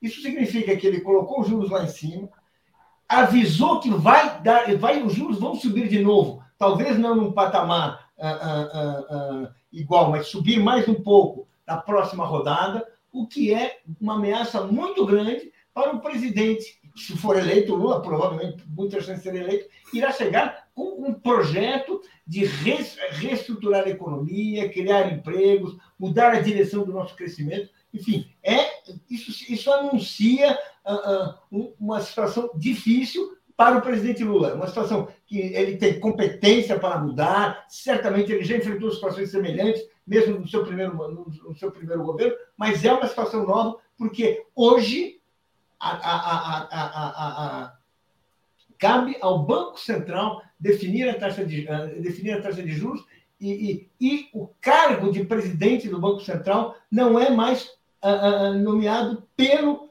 não é mais aprovado pelo Senado como era no passado. Ou seja, nós temos uma situação diferente, temos uma situação complicada na, à frente para o governo Lula. Isso, isso, isso é uma novidade, ah, ah, ah, é uma complicação a mais, mas que certamente Lula tem competência, tem, terá força política para enfrentar, para negociar, mas vamos, vamos, vamos vamos falar, vamos, vamos ver como, o que isso vai acontecer. Com relação a, a, a, ao, ao, que está acontecendo agora, realmente o país tá, vai ficar desse jeito. É, é, é, é, o, é, o, é o governo Bolsonaro prestando serviços ao mercado financeiro que vai embolsar de uma, uma, uma quantidade enorme com juros dessa altura, fazer negócios à vontade. A adesão do mercado financeiro ao Lula, o apoio, é, vão ser assim bastante uh, uh, uh, lúcidos. O mercado financeiro ele se aproximará do Lula como se aproximou de todos os outros governos que o país já teve. Por quê? Porque ele não vive sem o governo. Ele precisa do governo. Ele precisa que o governo, assim, é, tentará de todas as maneiras garantir que o governo beneficie ou beneficie, é, tome medidas a seu favor e tudo isso. É, é essa a história. Resta saber até que ponto que o Lula vai fazer isso. Mas na medida em que o Lula aponta como candidato favorito e tem chances uh, uh, inquestionáveis de tornar o novo presidente, tudo eles farão para se aproximar, e vamos usar uma palavra amena, para seduzir o Lula e tentar garantir ali que seus privilégios, muitos deles, permaneçam intocados. Obrigado, Paulo. Obrigado, Alex. Estou tentando ser aqui o máximo pontual nessa manhã. Obrigado a vocês. Vocês com a Daphne, e depois o Blay. Valeu, gente. Obrigado. Bom dia, Daphne, tudo bem? Bom dia, Léo. Bom dia, comunidade 247. Tudo bem? E aí? O relógio aqui hoje está preci... quase preciso, uma... agora é uma hora e um minuto de programa. Quero agradecer muito aos novos membros aqui, ó, a Cristiane Moreira e ao Jefferson Pimentel. Precisamos de vocês, cheguem como membros e assinantes. Bom dia, meu querido Vascaíno André Constantini. Bom dia, Léo. Bom dia, Daphne. Bom dia a todos e a todas que nos acompanham nesse momento aqui pela queridíssima TV 247. É muito bom tê-los aqui conosco, mas eu vou reforçar o pedido para que você compartilhe essa live nas suas redes sociais e você que ainda não é membro da TV 247, torne-se membro. É muito importante esse suporte financeiro para que a TV 247 possa cada vez mais se estruturar e alcançar um número maior de pessoas possíveis. Tá bonita a camisa. O que você acha, Daphne? É bonita. não quero me comprometer, não. É isso aí. Vou deixar vocês aqui. O Blay tá rindo ali na sala de espera. Bom dia, gente. Valeu. Bom dia, Léo. André, é, bom, a gente brinca aqui, mas a situação é muito tensa, né? Muito tensa, principalmente no Rio de Janeiro. É, queria que você falasse um pouco da morte do, do Moise, é, Moise Kabangambi, né? Aquela coisa horrível que você já falou na segunda na segunda-feira, mas teve atualizações assim do, dessa, dessa questão. Foram as três pessoas acusadas de matar a paulada ele, né? E é, uma coisa terrível, porque um deles disse que agrediu para extravasar a raiva, porque ele estava perturbando. A gente já sabia que eles iam tentar ali de alguma forma acabar com a imagem do Moise, né? Que é, é sempre assim, né? É, e, mas nada justifica, né, André? Eu acho que nada justifica. É, enfim, eles podem tentar manchar a, a imagem do rapaz de, de apenas 24 anos, o que eles quiserem, nada justifica o que eles fizeram. E esse clima de violência né, que está no Rio de Janeiro, queria que você falasse um pouquinho sobre isso. Bem, Daphne, bom dia mais uma vez. Antes de nós abordarmos esses temas que são de bastante relevância para a sociedade carioca e para a sociedade brasileira, eu queria fazer algumas pontuações aqui. Primeiro, dizer que os ministros do STF retornaram das suas férias e irão trabalhar de home office. Isso demonstra o profundo abismo social e a necessidade da luta de classes no Brasil, de aprofundarmos a luta de classes aqui no Brasil porque a classe trabalhadora não tem o mesmo privilégio dos ministros do STF de trabalhar de home office. A classe trabalhadora brasileira, todos os dias, é obrigada a entrar dentro de um trem, um trem lotado, um ônibus lotado e um metrô lotado para ser conduzido até os seus respectivos trabalhos para vender a sua força de trabalho, hoje no Brasil, análogo à escravidão, depois da aprovação da reforma trabalhista que retirou mais de 100 direitos da classe trabalhadora, mais de 100 direitos trabalhistas da classe trabalhadora, que foi conquistado com muita labuta, com muita luta, com uma das ferramentas que foram construídas pela classe trabalhadora, que foram os sindicatos. Outra coisa, Daphne, antes de abordarmos esses temas bastante relevantes que estaremos abordando, quero aproveitar o ensejo e a nossa enorme audiência para mandar um recado para a Rede Globo de televisão, que produziu um documentário sobre a morte do Celso Daniel e decidiu lançar esse documentário em pleno ano eleitoral. E a Globo tem uma única intenção: é linkar a morte do Celso Daniel ao Partido dos Trabalhadores e ao ex-presidente Lula. É criminoso o que a Rede Globo vem fazendo com o Partido dos Trabalhadores e não é de hoje. Não é de hoje. Lançar um documentário sobre a morte do Celso Daniel em pleno ano eleitoral, eles só têm uma intenção: é linkar a morte do Celso Daniel ao Partido dos Trabalhadores e ao ex-presidente Lula. Agora, Daphne, fica claro e fica cada dia mais óbvio a necessidade de nos organizarmos para realizarmos essa luta junto à sociedade, fomentar essa discussão junto à sociedade, da necessidade da democratização dos meios de comunicação para quebrar o monopólio que existe na mão dessas empresas e a necessidade da regulamentação dos meios de comunicação. Isso é uma luta que nós temos que ter a responsabilidade de travarmos. Não podemos mais se eximir de realizar essa luta. Isso é fundamental. Então fica aqui o meu total repúdio à Rede Globo de televisão, que é inimiga do Brasil, inimiga do povo brasileiro, que começou a expansão do seu império no período da ditadura militar, recebendo milhões e milhões do imperialismo americano, porque a Rede Globo nada mais é do que um braço a ser, um braço do imperialismo aqui no Brasil. E ela está totalmente subordinada aos interesses do imperialismo aqui no Brasil. Então eu tinha que fazer essa denúncia porque é uma sacanagem que a Rede Globo de televisão mais uma vez faz com o Partido dos Trabalhadores e com o ex-presidente Lula, esse que é e foi o maior presidente da história desse país. Muito bom, André. Mas voltando a falar do, do Moise, quem disse que era para extravasar a, a raiva que ele sentia, o agressor, foi o Alisson, né?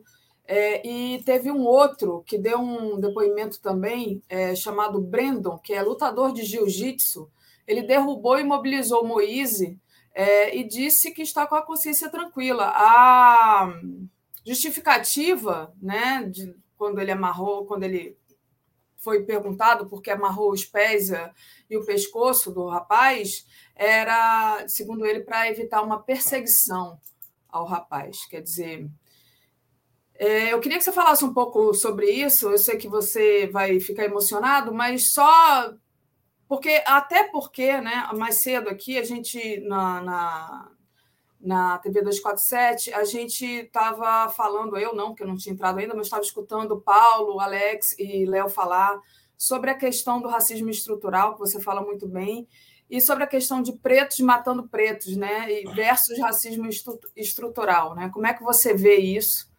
É, porque foi o que aconteceu, né? Inclusive, quando a gente fala de PM aqui, também a gente fala disso, né? É gente pobre, porque filho de rico não vai virar PM, não vai né, ser PM, carregar fuzil, e filho de, de preto, né? Gente preta que acaba matando gente preta. Mas falo, passo para você, André. Olha, Daphne, relacionado a esse caso, eu acho que o mais importante, o mais relevante para nós negros brasileiros é, realizarmos uma pontuação que até então não foi feita, pelo menos eu não presenciei, não assisti, em nenhuma das análises sobre esse caso.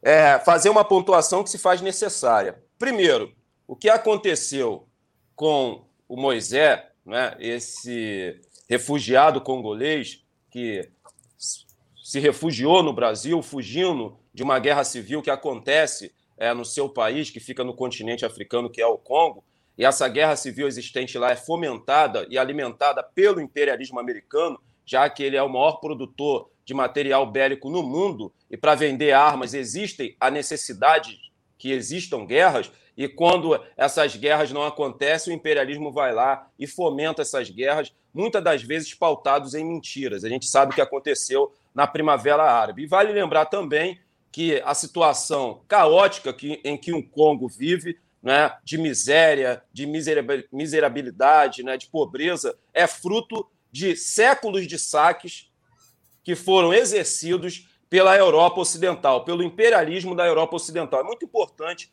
fazer essa pontuação aqui. Daphne, o mais importante para a gente é fazer essa pontuação. O que aconteceu com Moisés, esse homem negro, imigrante congolês, acontece todos os dias com negros e negras brasileiros. É muito importante fazer essa pontuação para a gente é, não ter, nesse momento, uma comoção seletiva, como aconteceu no caso do George Floyd. Né? Foi necessário um negro ser asfixiado até a morte por um policial nos Estados Unidos para gerar uma comoção aqui no Brasil. Então, o que aconteceu com Moisés não é exceção, é uma regra, uma regra para nós negros brasileiros. É importante fazer essa pontuação aqui. E o mais importante e mais relevante para nós negros é como nós iremos nos organizar, Daphne, para dar fim e dar cabo à morte dos negros no Brasil. Isso que é o mais importante. Por isso que nós defendemos a construção dos comitês de autodefesa. Porque o negro aqui no Brasil, ele morre como barata.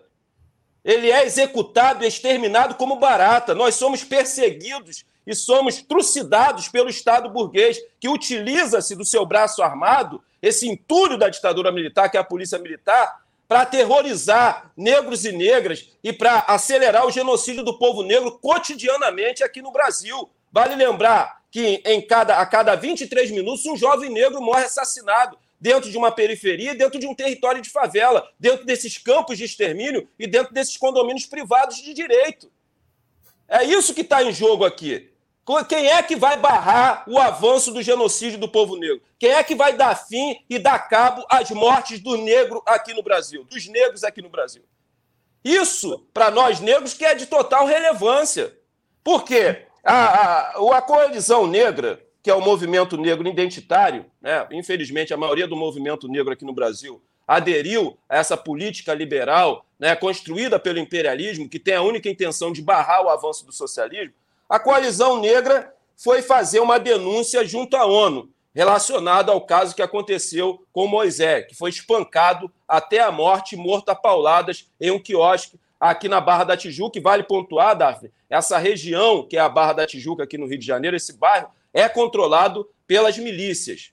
Eu acho que tem que se fazer uma investigação apurada, até porque o dono do quiosque é um policial militar, se as milícias não têm é, nenhum tipo de relação com a morte do Moisés. É muito importante aprofundar. Tinha uma viatura lá, né? Na porta.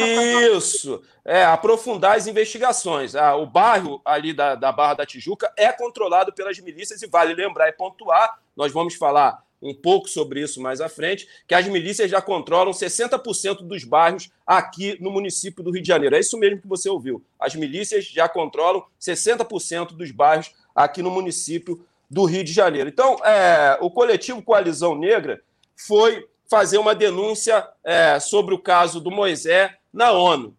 Foi fazer uma denúncia para a ONU, Daphne, logo para a ONU.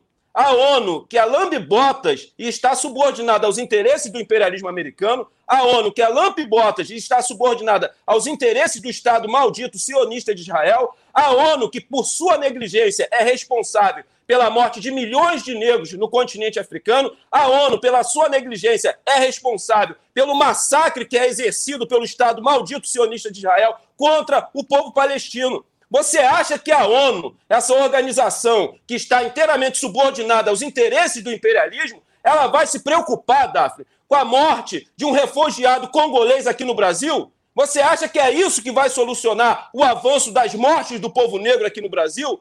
A grande verdade é que muitas entidades, Daphne, ONGs e parte do movimento negro adora quando um negro morre e gera repercussão a nível nacional e internacional, porque é uma oportunidade deles conseguirem captar mais recursos do capital privado estrangeiro para favorecimento dessas ONGs, dessas entidades e parte desse movimento negro que é financiado por ONGs americanas né, para fomentação do, dessa praga, desse câncer que é o identitarismo, que tem a única intencionalidade de barrar o avanço do socialismo aqui no Brasil. Isso tem que ser denunciado.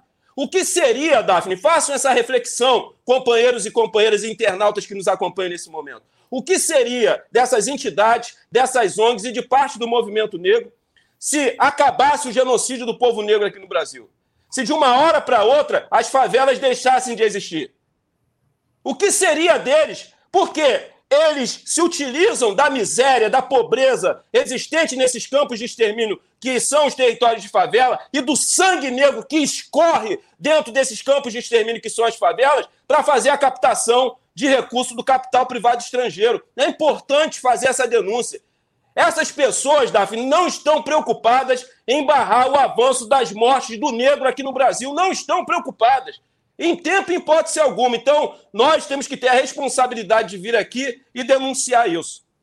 Muito bom, André. Sobre isso, é, sobre essa questão né, de como a, a polícia militar, né, você, a gente tem do eu acho que era da Polícia Militar, mas que, o, que a Polícia Militar mata diariamente jovens negros e periféricos no Rio de Janeiro, que a milícia também mata esses jovens negros, né, porque está ali é, é, falar em polícia militar no Rio e milícia é, é quase falar a mesma coisa, né? Eu queria mostrar para vocês um vídeo que o, que o André me, me mandou, justamente sobre essa questão da organização das classes populares e sobre é, como barrar é, esse tipo de massacre que a PM vem fazendo. Então, vou colocar aqui para vocês, e aí, André, a gente vai assistir o vídeo e você vai comentar o vídeo depois. Depois, Daphne, depois do vídeo, se você puder, acho que é importante, hum. né? Coloque também a foto do jovem que foi torturado por policiais você do mandou mandou para mim? Mandei para você sim, ao, ao, retornar do seu trabalho. Ele foi abordado por policiais do BOP, foi torturado. Ele recebeu cerca de quatro facadas nas suas costas e ele teve a coragem, quero parabenizar esse jovem, de realizar essa denúncia através das suas redes sociais. Se você achar aí e puder colocar logo em seguida tá. do vídeo, acho que é importante. É, mas, mas vou, pode vou colocar, colocar, o vídeo. o vídeo primeiro, vou colocar o vídeo primeiro. Esse vídeo tá, foi gravado no Jacarezinho. Deixa eu ver se vai aqui, porque agora travou, gente. Eita. Tá nós, vamos lá. Vai dar certo. Vamos lá.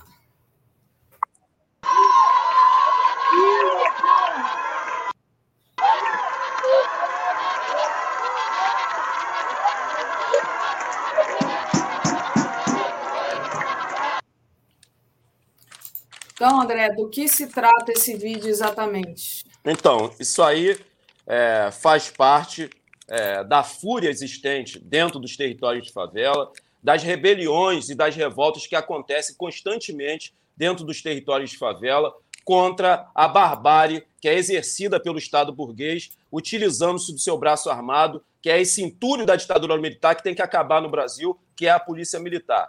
Daphne, deixa eu contextualizar. Aí, né? ó, achei a foto do rapaz. essa, lá... é a foto, essa é a foto do rapaz. Ele estava voltando do seu respectivo trabalho, foi abordado por policiais do BOP, foi torturado, né? Isso era por volta de quase uma hora da manhã, e ele recebeu algumas facadas nas suas costas, dá para você aí visualizar pela foto, né? E por pouco é, esse jovem não perdeu a sua vida na mão do BOP, que é o Batalhão de Operações Especiais, a única polícia ligada à polícia militar que não usa algema. Né? O BOP é aquela polícia que, ao entrar a favela dentro de um caveirão, que é um carro blindado, eles colocam uma música num som altíssimo, né? E o trecho dessa música diz o seguinte: saiam das ruas, eu vim beber o seu sangue. Saiam das ruas, que eu vim roubar as suas almas. Esse é o BOP o batalhão de operações especiais, que não usa algema, porque quando ele entra na favela, segundo os policiais do BOP, ele entra para matar, ele entra para executar e ele entra para exterminar.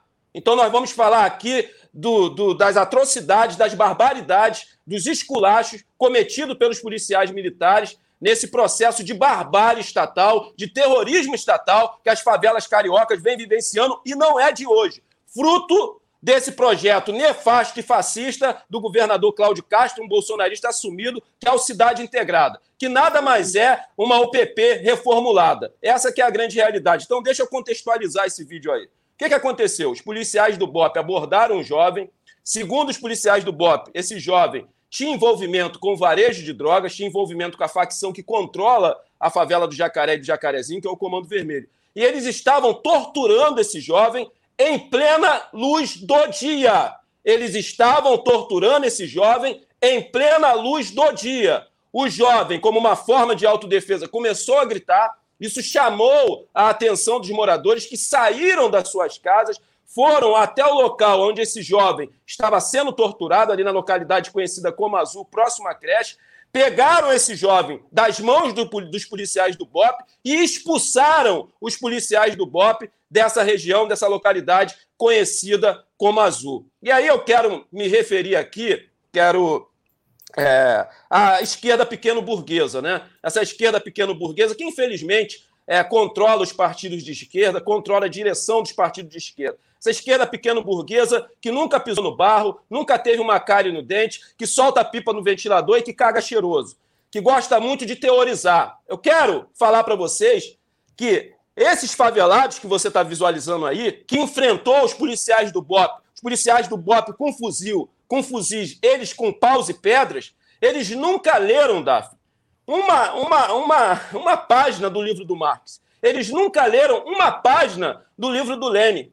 Mas a fúria que existe ali dentro, né, a, a, a disposição que existe nesses moradores que cansaram de serem massacrados pelo terrorismo de Estado que nós vivenciamos todo dia, o Estado utilizando do seu braço armado, esse entulho da ditadura militar que tem que acabar, eles têm disposição. Eu quero parafrasear aqui o Carlos Marighella: vale mais a disposição. Porque a teoria é importante, parafraseando o camarada Lene. Sem teoria revolucionária não existe possibilidade nenhuma de consolidarmos uma revolução socialista. Agora, essa teoria revolucionária tem que gerar na militância uma praxe revolucionária. E vocês acabaram de visualizar uma praxe revolucionária de um povo que é massacrado, de um povo que é triturado pelo Estado burguês através de seu braço armado. Existe uma fúria dentro dos territórios de favela, Daphne. E isso é só o começo. Agora, eu quero lembrar os internautas que isso que vocês visualizaram aí, isso é bem comum nos territórios de favela. Sabe? Aquelas pessoas que não conhecem as favelas, é, elas, elas têm é, dentro de si consolidado uma narrativa que a favela é pacífica, que a favela é passiva. Não é. É, a favela sempre se rebela, a favela sempre se revolta. Sempre ocorrem rebeliões e revoltas dentro dos territórios de favela, né? quando nós somos massacrados pelo Estado burguês, quando o Estado burguês exerce o terrorismo de Estado dentro dos territórios. Agora, essas revoltas, Daphne, e essas rebeliões, elas acontecem de forma pontual.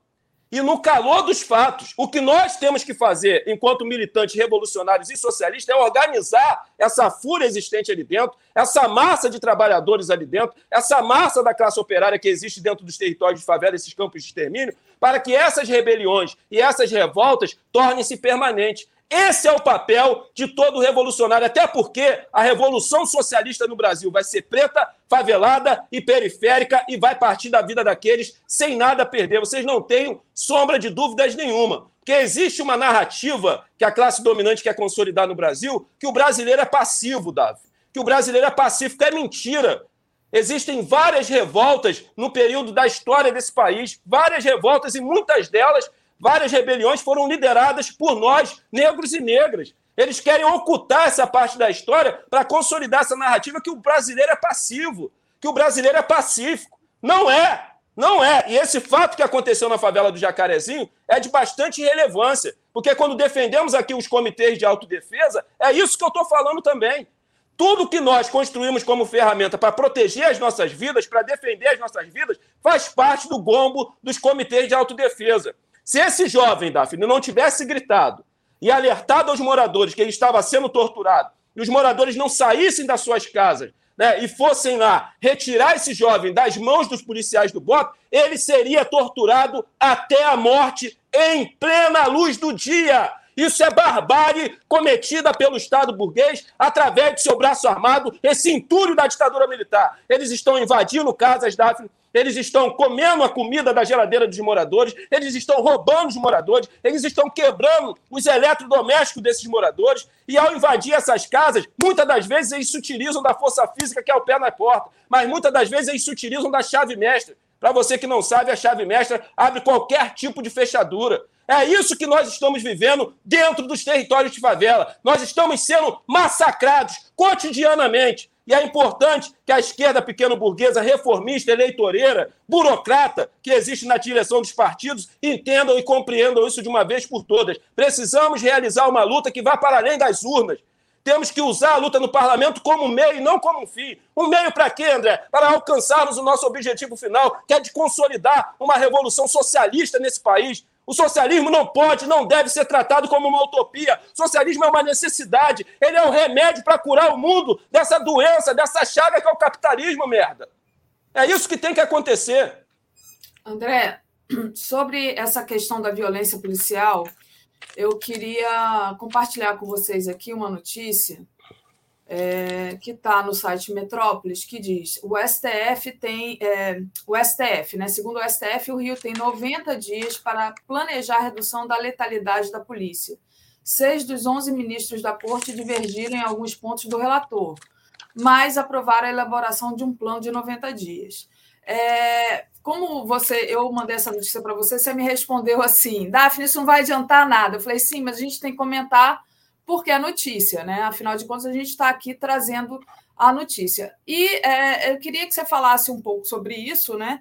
Mas também, o, quando você fala, né? É da, da favela, dessa revolta que teve no Jacarezinho. É curioso né, que logo comece pelo Jacarezinho também a implementação do, do Cidade Integrada do Cláudio Castro. Né? É, a gente. Ô, Daphne, tem uma informação importante. Circula nos bastidores das favelas, é importante pontuar isso aqui para vocês. Muitos dos, dos internautas que nos acompanham desconhecem o que acontece nos territórios de favela aqui no estado do Rio de Janeiro, esse processo de mexicanização, onde o Estado não tem interesse nenhum em combater esse processo, porque ele lucra com isso, é importante fazer essa pontuação. Existe, por parte das milícias, interesse em controlar as favelas do Jacaré, do Jacarezinho e Manguinhos, que é muito próximo.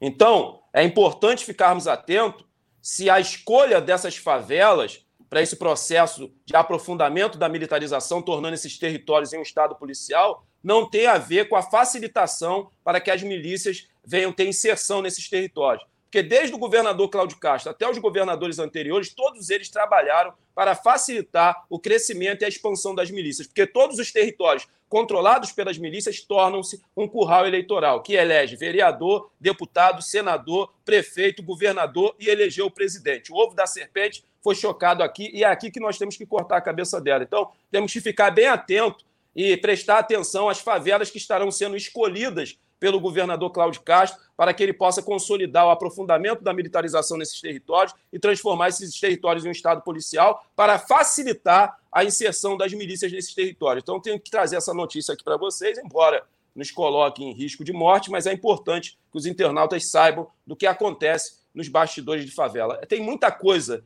por detrás das ações do governo do estado aqui no Rio de Janeiro. Muito bom. É, André, a gente já está aqui chegando ao fim, né? Queria né, que você falasse um pouco né, sobre essa questão do STF e esses 90 dias aí para planejar redução da letalidade da polícia. Eu já sei que você vai dizer não vai adiantar nada, mas. Isso é balela, Daphne. Isso é balela, isso é uma palhaçada. Vale lembrar os internautas que já existe uma proibição por parte do STF para que não ocorram operações policiais enquanto perdurar a pandemia aqui no estado do Rio de Janeiro, nas favelas carioca. E as operações continuam cotidianamente. Isso é balela. O que os negros e negras têm que entender e compreender, quem vai dar fim e cabo às mortes dos negros aqui no Brasil, somos nós mesmos, através das no da nossa organização. Achar que o Estado burguês, através da justiça burguesa, vai conter o avanço da letalidade da polícia militar nas favelas cariocas e o avanço da morte dos negros no Brasil, isso é utópico. Fica sentado aí esperando que isso não vai acontecer. O que vai diminuir a letalidade da polícia militar nos territórios de favela e o avanço da morte do povo negro é a nossa organização. É a construção dos comitês de autodefesa. Porque se o burguês tem o direito de defender a propriedade privada dos meios de produção que eles detêm, eu tenho o direito de defender a única propriedade que eu tenho dentro desse sistema podre, que é o sistema capitalista, que é a minha vida. Veja bem a ação que aconteceu na favela do Jacarezinho.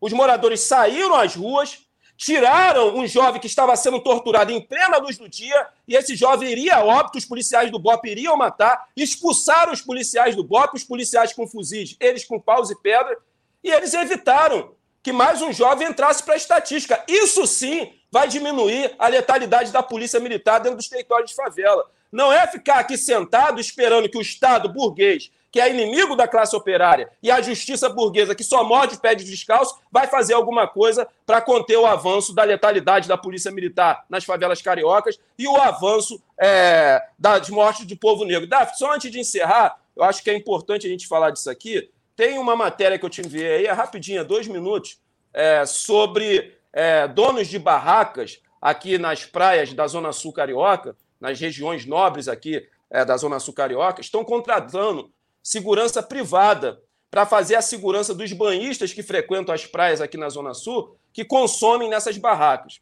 Isso é perigosíssimo. Eu vou explicar por quê. Isso é a expansão das milícias nas regiões nobres. A milícia, Daphne, ela tem dificuldade de expandir os seus negócios nas áreas nobres, nas regiões nobres aqui no Rio de Janeiro. Mas Você ela está. Oi. Você me enviou um vídeo, desculpa, eu caí aqui. Você me enviou um vídeo, não foi não, isso? Não, te enviei, não, te enviei uma foto, tá mais em cima, que ela tem duas partes que eu peguei do Instagram. É até aqui na Praia do Leme, né? Os barraqueiros, os donos de barracas, estão contratando, contratando segurança privada para fazer ah, a segurança. É, você me enviou um print de tela. Não isso, é isso. É, eu, é, da próxima vez envia o, o, É, porque eu peguei do, do Instagram. Eu achei Deixa lá. eu mostrar para vocês, então. Mostra aí que eu vou resumir isso, dissecar isso rapidinho, que é importantíssimo. É, hoje Mas... a gente está tentando ficar no, no, horário aqui, tá? Sim. Mas vamos lá. Vamos lá. É porque, eu acho importante para as pessoas é essa parte de cima aí, ó. Não sei se dá para as pessoas lerem, né? É, é, barraqueiros, donos de barracas, estão contratando segurança privada para fazer a segurança dos banhistas que frequentam as praias aqui na Zona Sul do Rio de Janeiro, que consomem nessas barracas. Isso aí é a expansão das milícias nas regiões nobres. Eu vou explicar por quê. Os donos dessas seguranças privadas, Davi, são policiais da ativa e da reserva. São eles que são os donos dessa segurança. E, e, a milícia ela tem dificuldade de expandir os seus negócios, a sua expansão nas regiões nobres, mas ela está conseguindo. Porque a milícia não chega nas regiões nobres com o pé na porta como chega na favela, senão ela não consegue entrar. Mas ela usa uma metodologia e um método mais brando que possibilita ela avançar nas regiões nobres. Eu vou explicar como isso acontece, é importantíssimo. Para você que não mora do, no Rio, entenda e compreenda como as milícias estão se expandindo aqui e como isso é gravíssimo e perigosíssimo. Você já viu, provavelmente, nas ruas de Copacabana, de Ipanema, do Leblon, Laranjeira, Cosme Velho, seguranças de rua. Né? Aqueles segurança que fazem seguranças de rua. E você também já presenciou muitas das vezes, eu tenho certeza, que ao realizar essas seguranças de rua, alguns colocam cancelas né, em via pública e fecham ali aquela via pública. Isso aí é atuação das milícias. E como é que eles conseguem expandir, Davi? Já falei aqui, vou pontuar mais uma vez. Essa, essa segurança de rua, os donos dessa segurança são policiais da ativa e da reserva. E como que eles conseguem né, é, implementar a segurança nessas ruas? Primeiro, eles enviam alguém que faça parte, faz parte do seu grupo para ir nessas ruas a, a oferecer essa prestação de serviço aos comerciantes. Né? Ele vai lá, oferece, olha, a gente está disposto a fazer a segurança dos comércios existentes nessa rua. Interessa a vocês? E muitos comerciantes não aderem. E com razão, eles pagam seus impostos. Quem tem que fazer a segurança dessas ruas é o Estado, através do seu braço armado, que é a Polícia Militar. Aí o que, que acontece?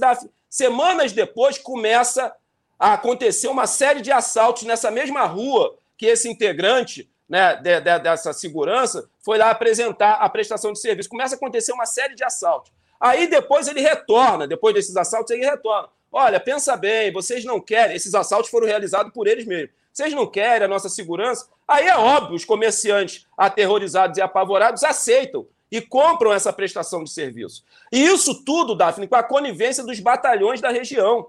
Os batalhões da região são coniventes com essa segurança de rua. E é assim que a milícia está conseguindo expandir o território nas áreas nobres e nas regiões nobres aqui na cidade do Rio de Janeiro. Então, essa questão dos barraqueiros de praia contratarem segurança privada para fazer a segurança das suas, dos banhistas que frequentam e consomem a sua barraca, isso faz parte da expansão e do crescimento das milícias. É uma pena acabar, Daphne, que eu queria mostrar a situação dos trens, uma pena, que tinha tudo a ver também com essa questão é, da segurança privada é, nas praias cariocas, porque ao mesmo tempo que existe uma segurança privada nas praias cariocas, que era um papel do Estado garantir a segurança dos banhistas que frequentam as praias na Zona Sul, o que está acontecendo, Daf?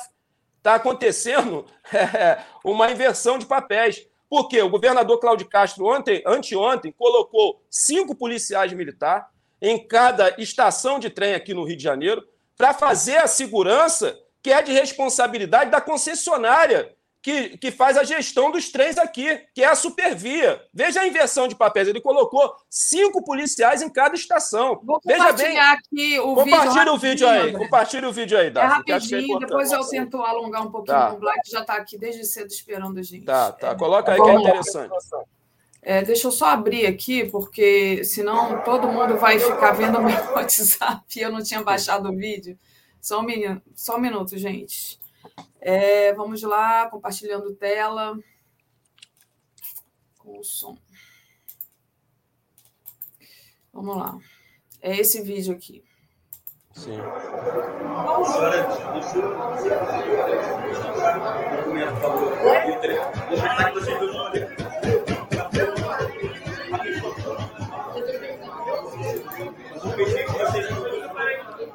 Olha a situação dos trens, Daphne. Superlotados. Em época de pandemia, né? Vale lembrar. Época de pandemia, época de pandemia. É importante a esquerda pequeno burguesa visualizar isso aí. Porque vai ter que. A filmagem faz parte do meu trabalho. Então, eu tô te falando, então, o seu trabalho vai ter que ser material. Isso, então, direito. Essa aí vai ser prova que a gente está tratando, tentando fechar o treino para a pessoa poder sair. Olha quantos milhões Bom, gente, a gente viu aí. Diga, André. Isso aí, Daphne, é a situação que a classe trabalhadora, o operário brasileiro, enfrenta todos os dias. Você viu o trem lotado, abarrotado, como uma lata de sardinha.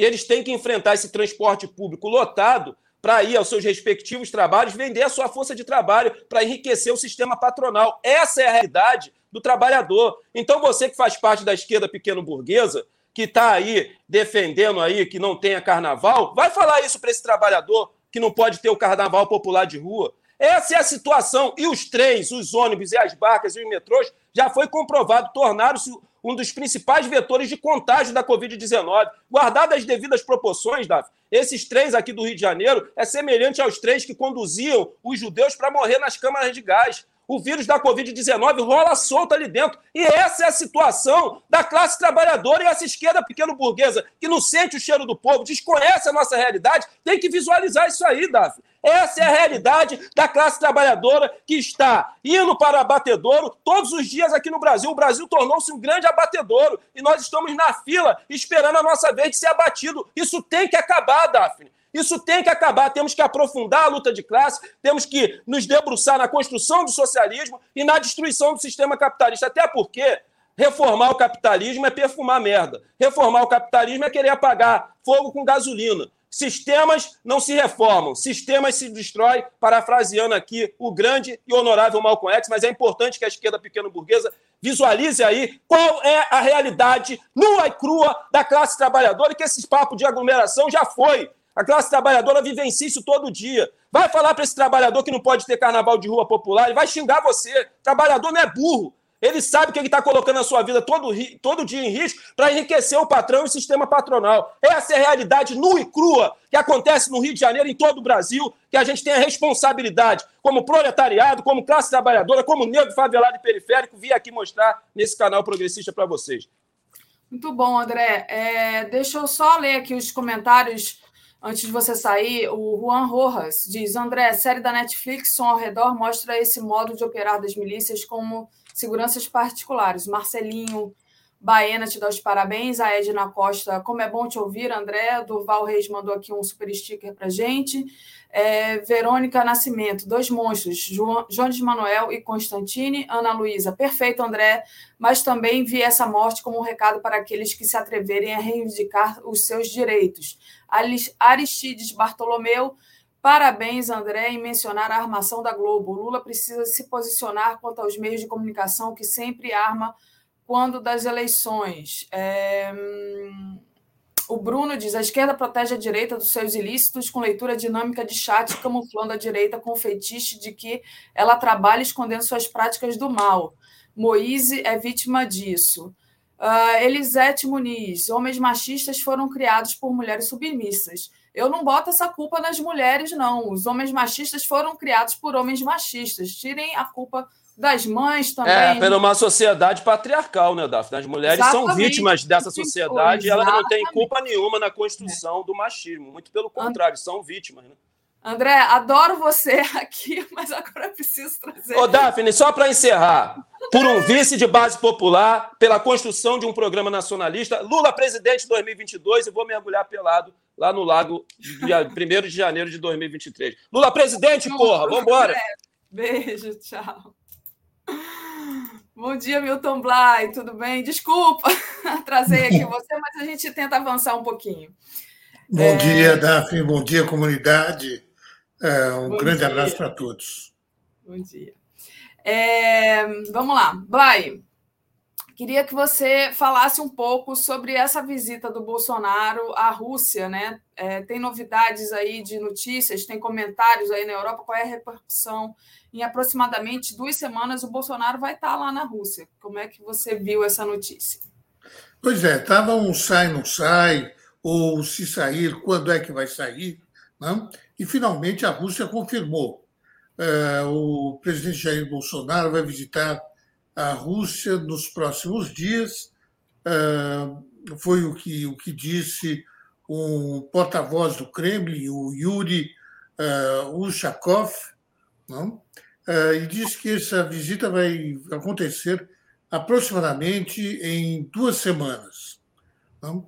Ele criticou, mas inclusive a suposta pressão do Ocidente para que ele não vá a Moscou, isso em meio às tensões entre a Aliança Atlântica, com os Estados Unidos na liderança, e a Rússia, envolvendo então a situação na Ucrânia.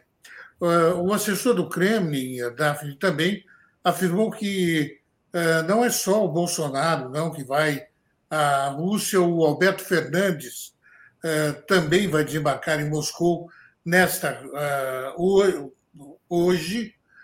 Ele foi pressionado por países ocidentais para não viajar para a Rússia, ele também, mas finalmente a, a Rússia está fazendo também uma grande pressão para que o país esteja na agenda internacional na agenda diplomática, eh, fora um pouco do conflito eh, armado com a, na, na Ucrânia. Isso porque eh, a Rússia também estaria, de certa maneira, isolada no plano internacional. Não é apenas o, o Brasil, não. A, a, Rússia também estaria isolada e está fazendo um grande trabalho diplomático agora para que os chefes de Estado de alguns países visitem, então, uh, Moscou. E, diante da, da, da ameaça uh, de uma eventual invasão russa na Ucrânia, os países da Europa e dos Estados Unidos planejam uma enxurrada realmente de sanções econômicas contra a Rússia uh, para tentar evitar um conflito armado. Uh, são 100 mil militares uh, russos que se encontram uh, na região da, da fronteira e, como resposta, inclusive, os Estados Unidos, que já têm uh, soldados na região, estão enviando outros 3 mil para reforçar essa frente da Aliança Atlântica. Então, você vê que a situação é extremamente tensa. O presidente da, da França, inclusive o Emmanuel Macron deve uh, ir a Moscou para conversar uh, em tete a tete, né? frente cara a frente cara. com cara a cara com o, o Vladimir Putin. Uh, eles conversaram longamente no, por telefone, mas o, o Macron está fazendo uma tentativa de trabalho diplomático para evitar uh, este confronto, enquanto os Estados Unidos e o, o Reino Unido, sobretudo, que tem um discurso, uh, quase um discurso belicista, uh, o Macron está tentando ainda evitar que, que haja uma guerra. Quem também uh, está se propondo a mediar a situação é o Erdogan, o presidente da, da Turquia. Né?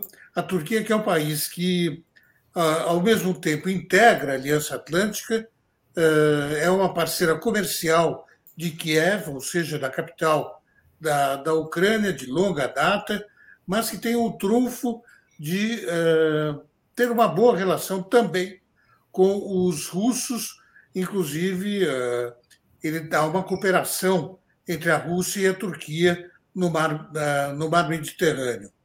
Então, a Turquia está aí tentando servir de mediadora nesta, nessa situação.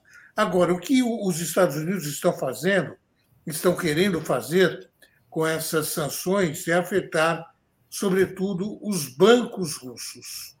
Não? Já houve, em 2014, uma tentativa também de adotar muitas uh, sanções uh, à Rússia.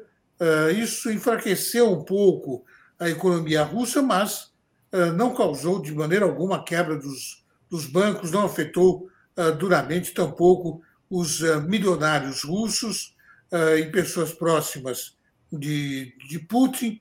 Então, agora, o objetivo dos Estados Unidos são, é de afetar diretamente os bancos russos, e isso aí pode realmente, eh, quer dizer, colocando os bancos na lista negra norte-americana das instituições financeiras, causar sérios problemas para a Rússia. O Vladimir Putin já disse, já deixou muito claro eh, que não vai arredar pé, eh, que não vai recuar diante das investidas de, de Washington, não? mas, de qualquer maneira, essa possibilidade existe e as sanções prometem ser uh, extremamente violentas, dessa vez contra a Rússia, e quem vai sair perdendo aí, sobretudo, é o, o povo russo, não?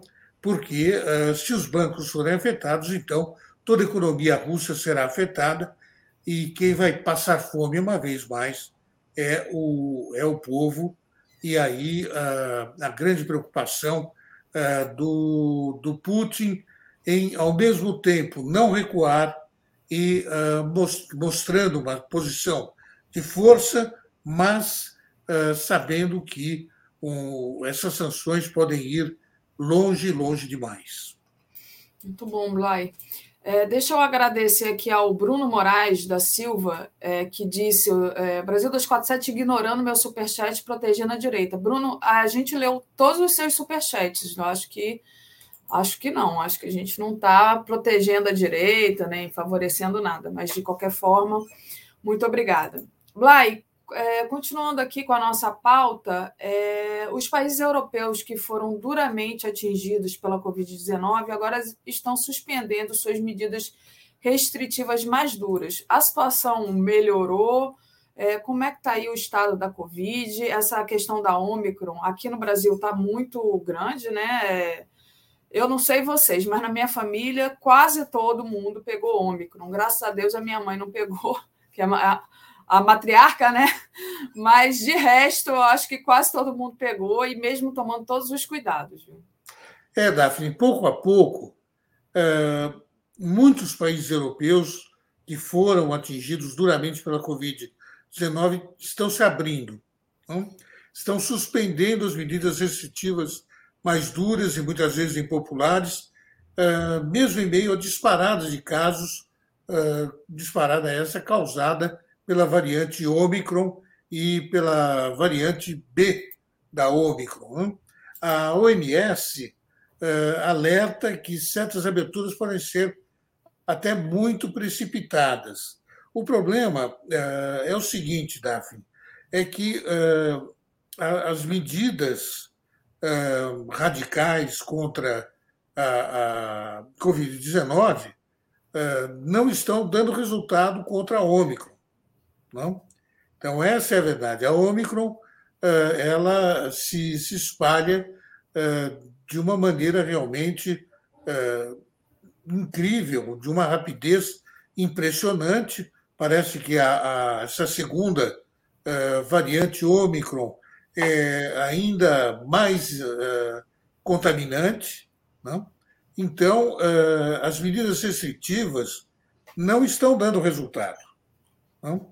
Então, de onde essa decisão de começar a abrir, de aliviar as restrições já a partir agora de fevereiro. Entre esses países, por exemplo, o Reino Unido, a França, a, a Áustria, a Holanda, os países nórdicos também. A Dinamarca, inclusive, foi o primeiro país da União Europeia a adotar a estratégia de retomar a vida eh, pré-Covid.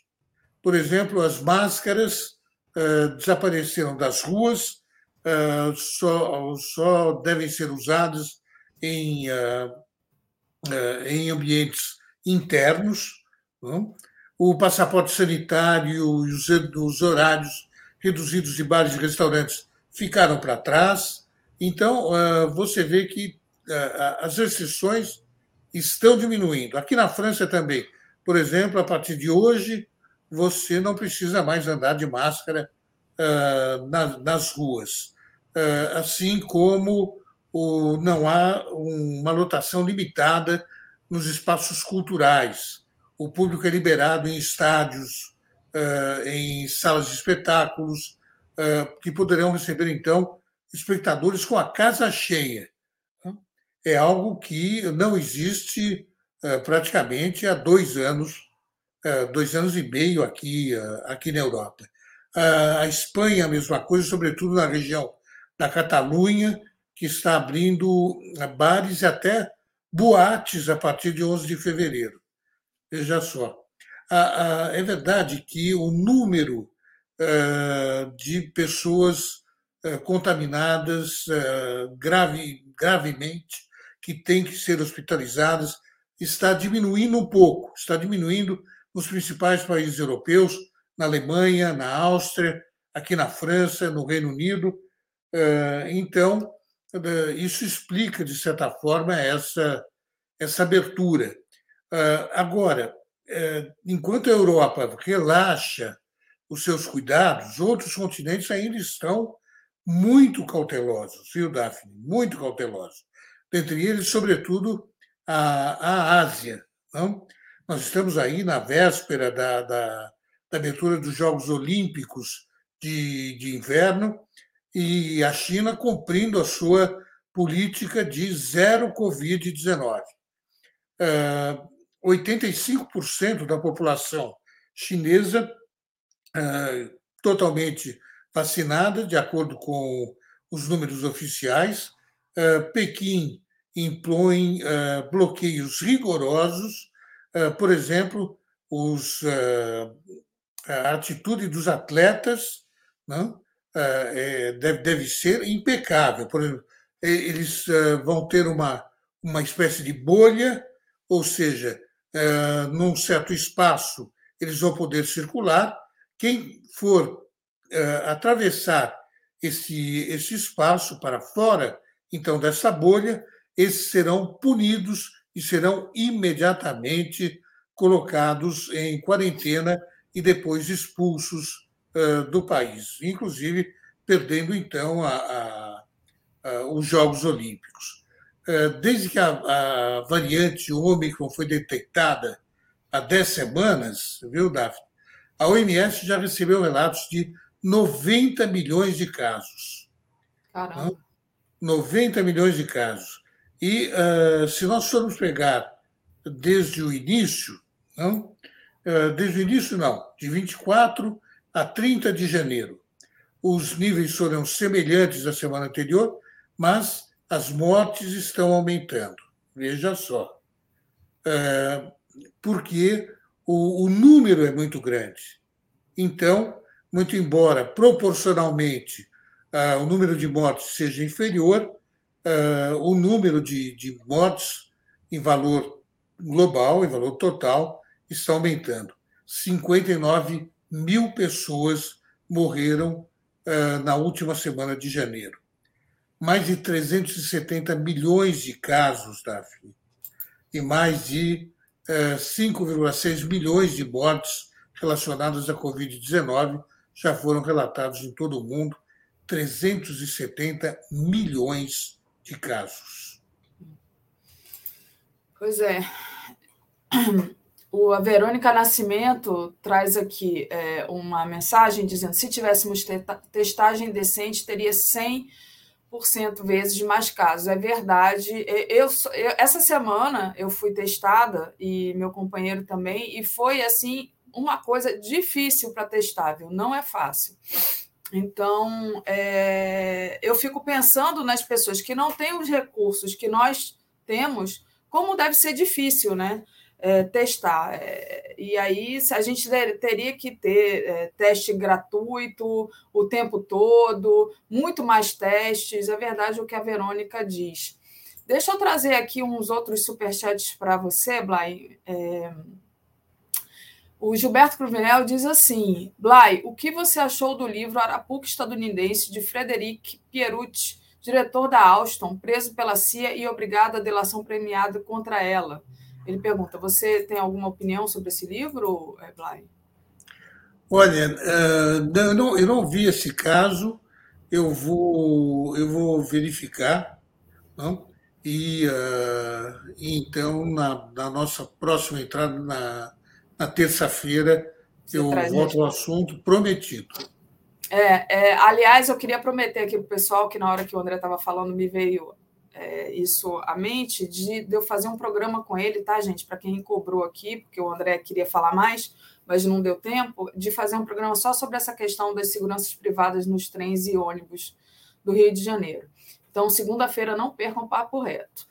Nilza Pires, cheguei agora, bom dia a todos. Pela primeira vez estamos vendo um excelente projeto vindo do Frota. A Nilza fala do projeto que o Frota está lançando, que é justamente pedir o certificado de vacinação na hora do voto, né, para votar. E de repente eu falo sobre isso com a Tereza, mas é, falando aqui agora da nossa, das nossas questões aqui, Blay, queria que você falasse um pouco sobre a questão da impunidade do Bolsonaro, né? É, porque é impressionante, né? É, olha, o Bolsonaro cometeu crime, sim, mas por enquanto não vai ser punido. Uh, o presidente, uh, segundo as conclusões da Polícia Federal, teve participação direta, voluntária e consciente na publicação de informações que expuseram dados sensíveis da Justiça Eleitoral, mas a quem vai caber a denúncia? Caberá ao Augusto Aras. Não? Uh, agora, então, analisar a investigação da Polícia Federal e decidir se denuncia Bolsonaro ou não pelo delito de violação de sigilo. Uh, o, a delegada uh, do, da Polícia Federal, a Denise Dias Rosas Ribeiro, encerrou o inquérito e não, fez, não indiciou o Bolsonaro porque não podia, porque o, o, o Bolsonaro tem, uh, uh, tem por sua uh, por ocupar a presidência da República é protegido então então ela não pôde indiciar o, o, presidente da República. O presidente segundo ela divulgou e deturpou investigações sobre aquele ataque hacker não ao Tribunal Superior Eleitoral e fez isso com o objetivo de espalhar falsidades sobre a confiabilidade das urnas eletrônicas. Mas por que o Supremo não pode indiciar o, o, o Bolsonaro. Bolsonaro? Veja bem, a, a delegada né, enviou o caso para o ministro Alexandre de Moraes. E o Alexandre de Moraes o que, que fez? Pediu ao Aras uma manifestação, manifestação do Procurador-Geral da República. O Augusto Aras uh, não toma uma atitude contra o, o Bolsonaro, mas olha, nem que a mãe dele esteja uh, numa casa, num, num, num leito de hospital, não? E que dependa da denúncia salvar a mãe. Nem isso ele faz. Não?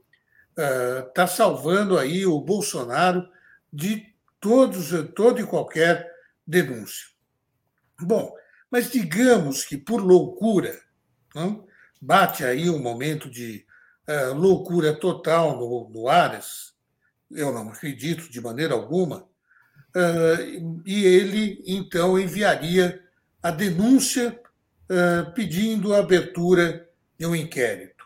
Então ele envia para o Supremo. O que, que o Supremo tem que fazer? Tem que enviar para a, a presidência da Câmara dos Deputados, Arthur Lira.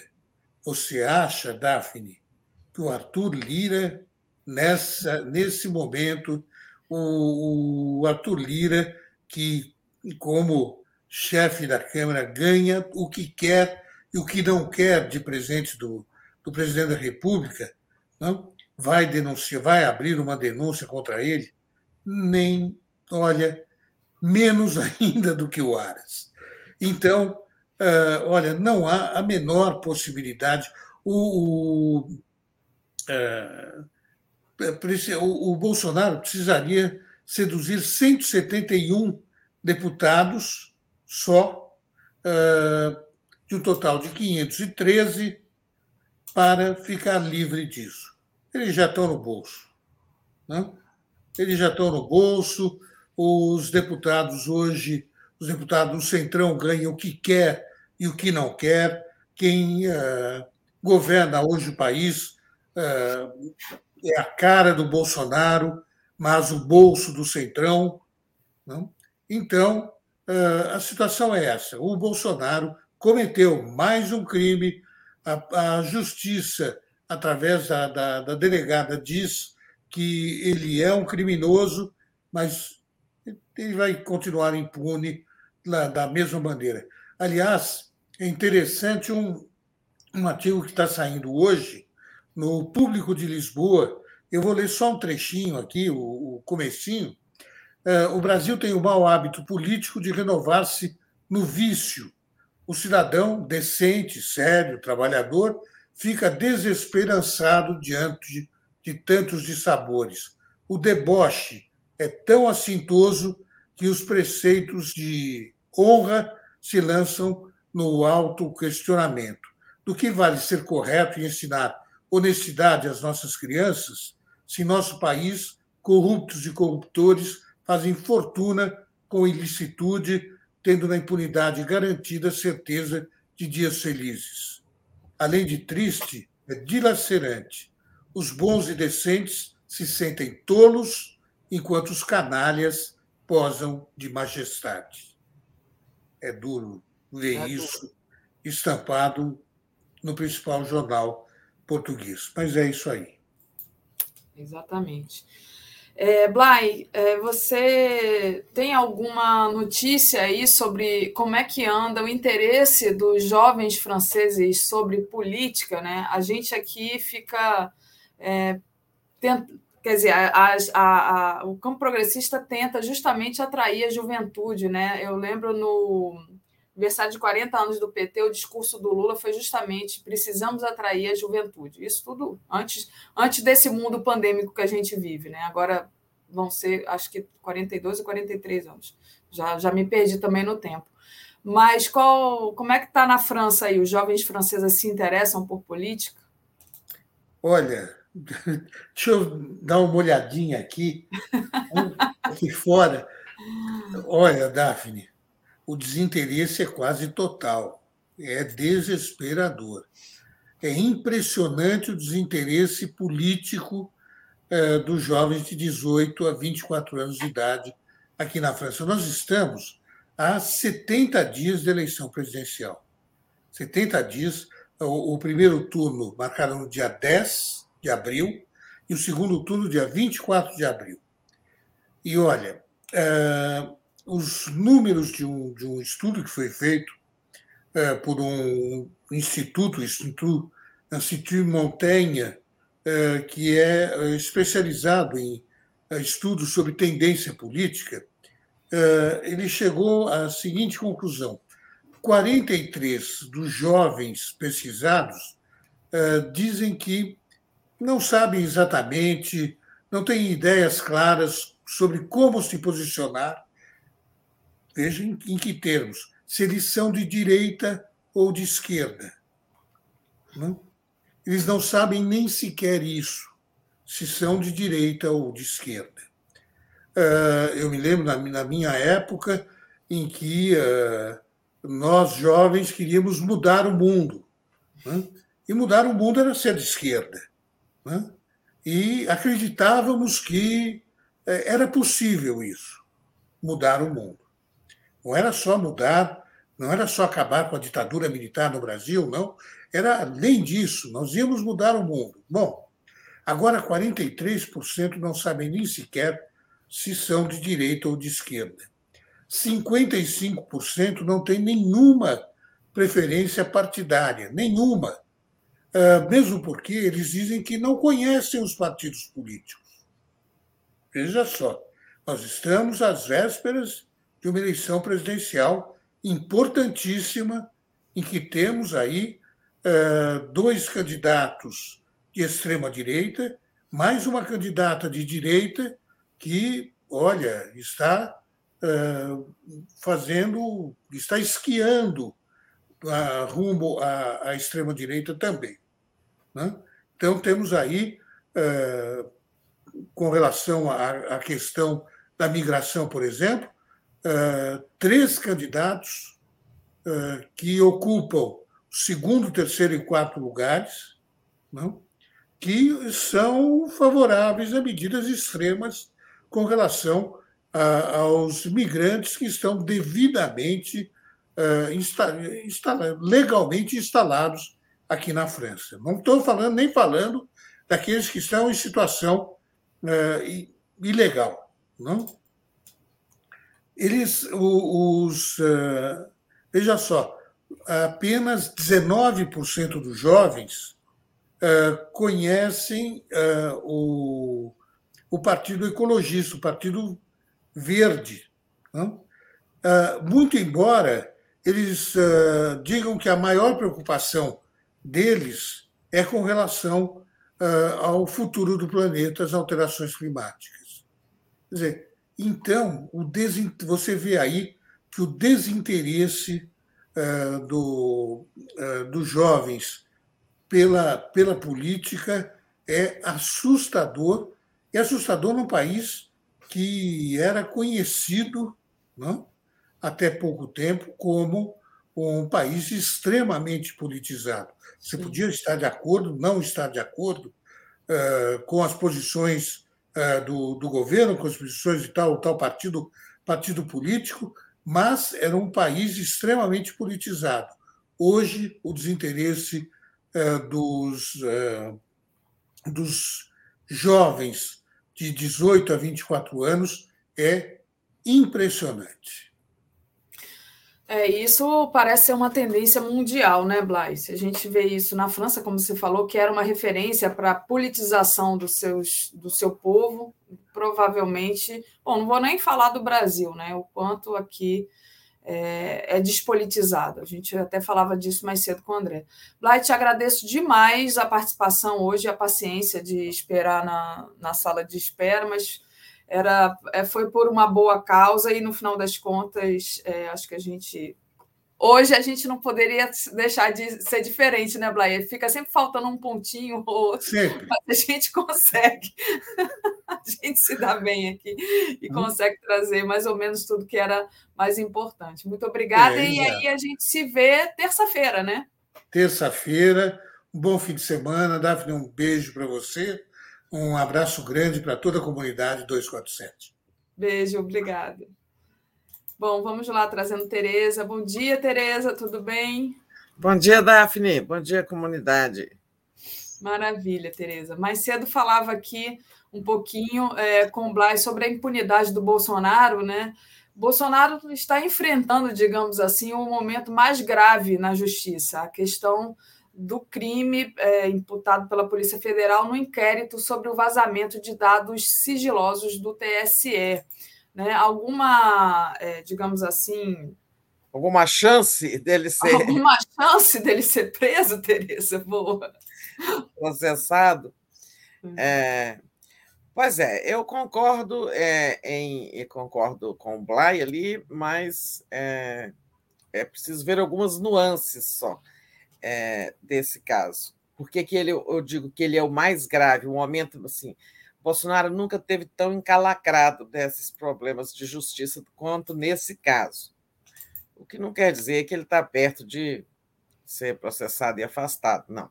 É verdade. Por que, que o Bolsonaro tem essa, é, sabe, faz o que quer, comete tantos crimes comuns e de responsabilidade e vai ficando por aí, né? Porque ele tem uma, ele conseguiu construir uma, uma capa de blindagem, né? É, cooptando instituições, né? E é mais importante, ele cooptou a Procuradoria-Geral da República, nomeou um sujeito, né, o Aras, que faz tudo para defendê-lo, é, parece não ter limite. Né? É, mas aí é, tem a Câmara, porque quem pode denunciar o presidente da República, o Supremo, antes da Câmara, deixa eu falar do, Aras, concluir o Aras aqui. O Aras é quem tem o poder de apresentar denúncia criminal contra o presidente da República, né? É, eu, e também de pedir abertura de inquéritos. Né? Para não dizer que ele nunca pediu, né? ele pediu aquele do que envolve o Moro, né? É, ele deu um parecer recente, que estava até em segredo, mas foi revelado esses dias. Ele deu um parecer é, contrário ao arquivamento pedido pelo Bolsonaro, por sua defesa, né, desse inquérito que investiga o vazamento do inquérito sigiloso do TSE sobre ataques hackers. Né? Olha, foi uma novidade. É, o ideal, assim, no, seguindo o comportamento tradicional dele, ele deveria ter dado um parecer pelo arquivamento, porque era isso que o Bolsonaro estava querendo né, no final do ano passado, arquivar esse inquérito né, para que ele não prosseguisse, porque ele sabia que isso eh, sabe, ia dar imputação de crime grave. Esse vazamento do inquérito é, é, ele tem prova material né, de que de cometimento. Qual é a prova material?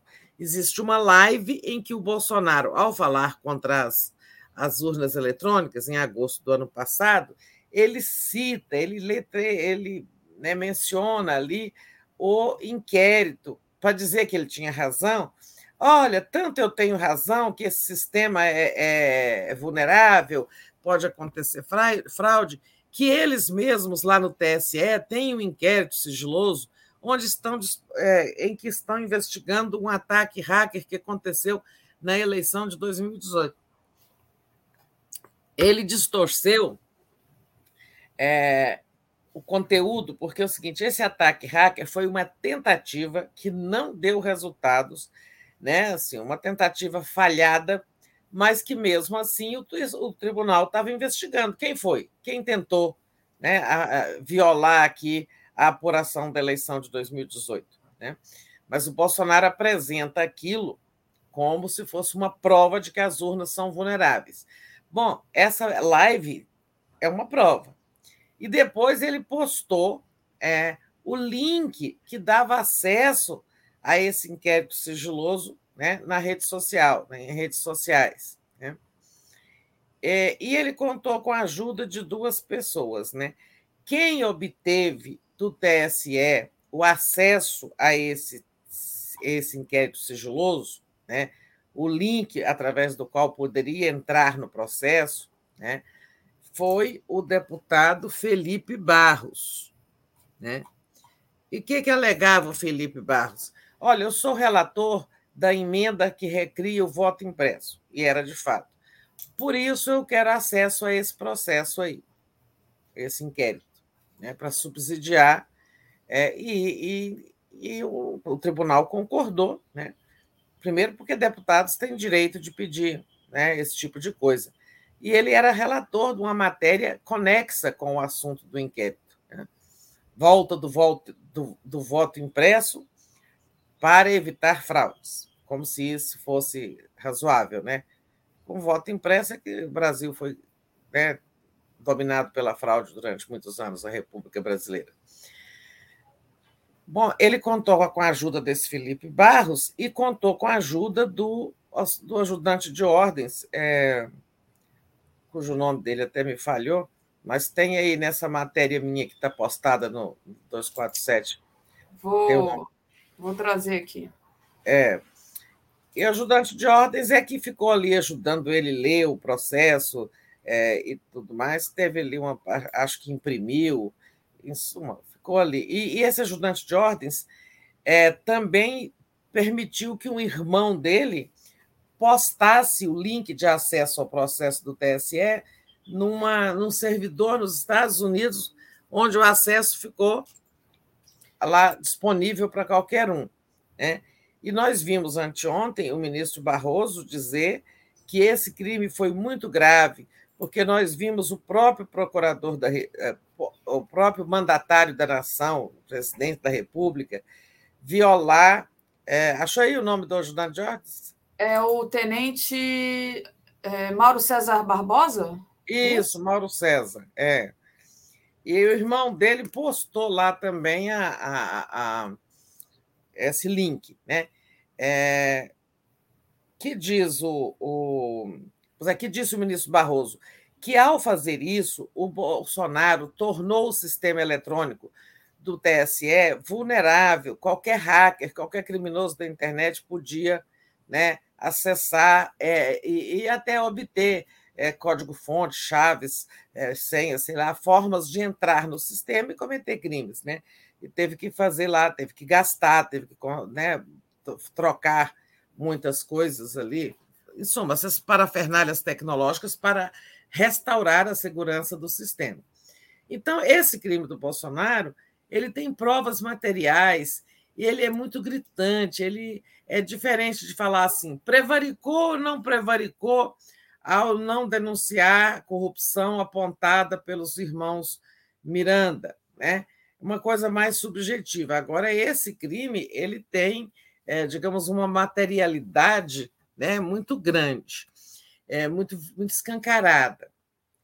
Mas é, o Aras é, agora tem 15 dias para se manifestar. Mas por que, dizia eu lá atrás, por que, que o Bolsonaro sempre escapa dos seus crimes?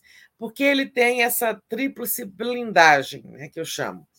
A blindagem do AGU, a blindagem da Polícia Federal que, tal como aquele delegado que diz que não houve crime de prevaricação nenhum, por ele não ter levado adiante a denúncia de corrupção na compra da vacina Faxin, que ouviu dos irmãos Miranda, né?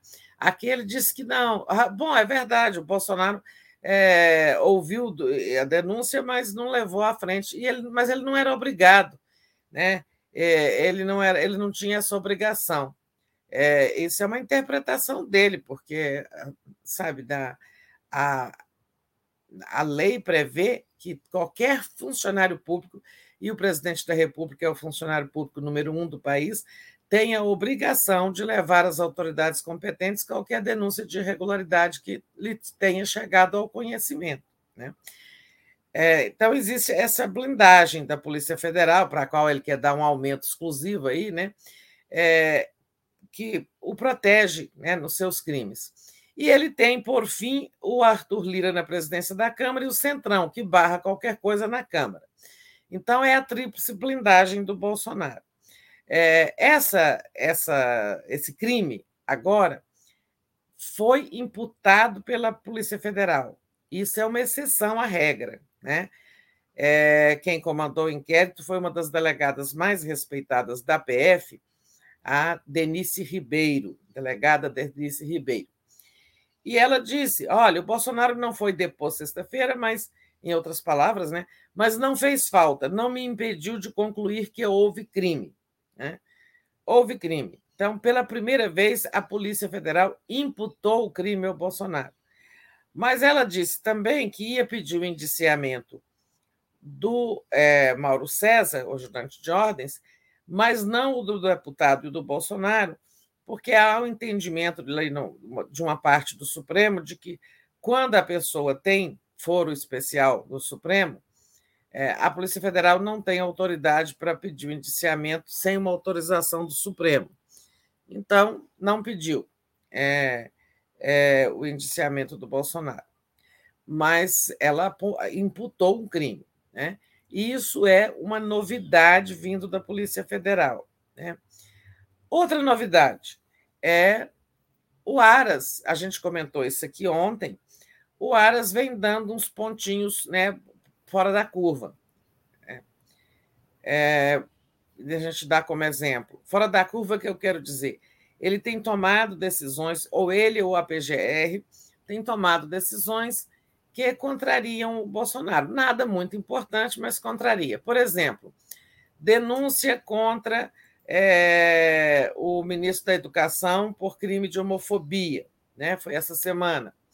É, segundo exemplo, o, o Aras quando o Bolsonaro tentou arquivar esse inquérito pelo vazamento dos dados do inquérito sigiloso do TSE, ele, é, ele deu parecer pela continuidade, alegando que havia indícios fortes de crime.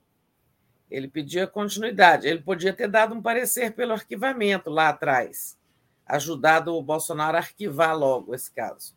Não ajudou. E, por fim, ontem também teve aquela decisão que nós comentamos, dos, da, do Sérgio Camargo, aquele presidente da Fundação Palmares, que lá está não para defender os interesses e direitos dos negros, mas para negar a existência de racismo e problemas com os negros. Né? Ele está lá para proibir livros, para é, tirar, é, cancelar homenagens a figuras da comunidade negra, em suma. É, e este sujeito ele cometeu muitos crimes de assédio moral contra funcionários. E aí a Justiça Trabalhista proibiu que ele demita ou nomeie funcionários enquanto estiver no cargo. Justiça Trabalhista não pode demiti-lo, que é prerrogativa do Bolsonaro, mas proibiu que ele fique fazendo ataques a, a ataques é, né, considerados assédios morais, assédios moral, nossa, coisa horrível. Considerados como assédio moral aos funcionários. Então, a PGR, chamada a opinar, deu razão à Justiça Trabalhista. Né? Poderia, como ele é um apaniguado do Bolsonaro, esse Sérgio Camargo, a PGR podia ter livrado a cara dele, dizendo: não, ele tem perfeitas condições de é, nomear e demitir funcionários, é uma prerrogativa dele, ninguém pode caçar essa prerrogativa e tal e tal. Não foi o que fez a PGR. Então, assim, embora eu estava dizendo que concordo ali, concordo com o, é, o Blay, que é difícil a gente imaginar o Bolsonaro respondendo por um crime, mas prestando atenção nos fatos, é, a gente viu esses três pontos fora da curva recentemente no comportamento do Aras. Né? Dá para imaginar que o Aras vai denunciar o Bolsonaro? Pelo passado, pelo comportamento até aqui, é difícil. Né? Mas o que, que a gente pode pensar? Bom, também o Aras está no segundo mandato, não tem mais nada a perder nem a ganhar. Pode ser que ele resolva limpar a biografia fazendo uma denúncia contra o Bolsonaro. Mas eu não estou dizendo que isso vai acontecer, eu estou colocando para a gente raciocinar. Aí tem outro ponto. Posso fazer só uma pergunta? é, sobre essa questão que você está trazendo, né? É, esses três pontos fora da curva aí que você é, enumerou, não, talvez não fosse só uma distração, assim, para digamos assim, uma, uma vacina para é, limpar a barra dele, parecer que realmente ele estava se deslocando, é, saindo do, do, do de, desse atrelamento com o Bolsonaro e agora realmente ficar atrelado ao Bolsonaro é uma questão que até surgiu aqui, alguém falou, é. não é só para distrair, Tereza? Pode ser. É, né? pois é, pode ser. Eu não estou dizendo que elas são importantes. É, até porque uma envolve o presidente da Palmares, o outro envolve o ministro da Educação. Só uma envolve o Bolsonaro. Mas foi um assunto grave. É, uhum. ele pediu a continuidade do inquérito que o Bolsonaro queria arquivar, né? Esse inquérito que está dando dor de cabeça. Claro, acho que pode ser é, é, assim, em coisas menores eu vou dar umas cutucadas no Bolsonaro para limpar um pouquinho minha biografia. Né? Eu não estou dizendo de forma nenhuma que esses três pontos indicam que o Aras vai denunciar é, o, o Bolsonaro. Estou só ligando os pontos aqui para a gente ficar atento. Uhum. É, tem a, a, blindagem. Bom, supondo que a PGR faça uma denúncia, quando isso acontece, aí o Supremo tem que pedir uma licença à Câmara para processar o presidente. E quando essa licença é concedida, o presidente é imediatamente afastado do cargo, até, ser, até o, final do julgamento. Se for condenado, é, não volta. Se for absolvido, volta para o cargo. Bom, é, aí tem aquilo. O Blair falava: ah, você acha que o Arthur Lira, que sentou em cima de todos os processos, vai mas essa matéria tem que ir à votação. O pedido do Supremo ele não pode sentar em cima, ele tem que colocar em votação, ah. obrigatoriamente. Tem que criar uma comissão especial e depois da, levar o resultado ao plenário, é, levar o assunto ao plenário. A comissão pode até decidir. Uma comissão decidiu contra o Temer, mas o assunto foi para o plenário e o Temer ganhou no plenário. Né? Ele sofreu duas denúncias de, de, por crime comum, né? Uhum. o Temer, e ele escapou das duas. Por quê? São necessários 384 votos contra o presidente. E se ele tiver apenas 171, ele escapa. Né? É, 171 o Cetrão garante. O Bolsonaro, com essa dinheirama toda que ele distribui, ele garante. Né? É, então, tem esse caso da Câmara. Mas no Centrão tem muita gente se bandeando, sabe, se afastando do Bolsonaro para aderir ao Lula. Né? É, são fatos. Estou dizendo que vai ter, que o Centrão vai virar as costas para o Bolsonaro? Não, vai mamar na teta até o fim. Mas se o Aras faz uma denúncia e ele tem que sofrer essa votação, sabe? Ela tem que ir à Câmara, ele tem que pagar caríssimo para o Centrão para limpar a cara, livrar a cara dele. Se isso acontece, é um desgaste maravilhoso para quem já está é, tão atrás nas pesquisas, né? Eu só estou dizendo, gente, que tem um elemento novo na praça, uma grande encalacrada judicial do Bolsonaro, que pode não dar no afastamento dele, provavelmente não dá no afastamento dele, mas é desgastante, né? O que, que aconteceu ontem? É, tão logo a delegada divulgou o seu relatório, concluindo que houve crime, o ministro Alexandre, é, ela enviou isso para o ministro Alexandre, que é o relator do caso no Supremo. O ministro Alexandre imediatamente despachou para o Aras e deu um prazo de 15 dias. Ou seja, aí pelos meados de fevereiro, lá para o dia 17, nós vamos saber o que o Aras vai fazer. Ele poderia né? É, a, a, a, hipótese que seria melhor para o Brasil denunciar o Bolsonaro. Né? É, mas ele pode também dizer: não, discordo da delegada, não houve crime, arquive-se o processo. Não acho que ele fará isso, porque senão ele não tinha dado parecer a favor da continuidade das investigações.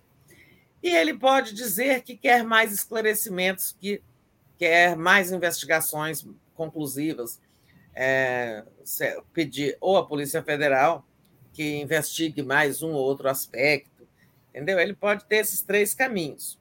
Ou denuncia o Bolsonaro, ou pede o arquivamento do processo, ou ganha tempo pedindo mais investigações.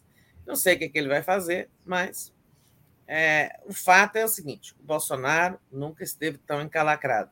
E esse assunto vai desgastá-lo. Muito bom, Tereza. Então, para quem é, não leu ainda, tem o, o artigo da Tereza que está lá. Foi aquele que eu compartilhei aqui logo no início da fala dela, onde ela fala justamente isso. Bolsonaro, o eterno impune, agora se enrascou. É, deixa eu compartilhar aqui de novo para o pessoal ver onde é que está.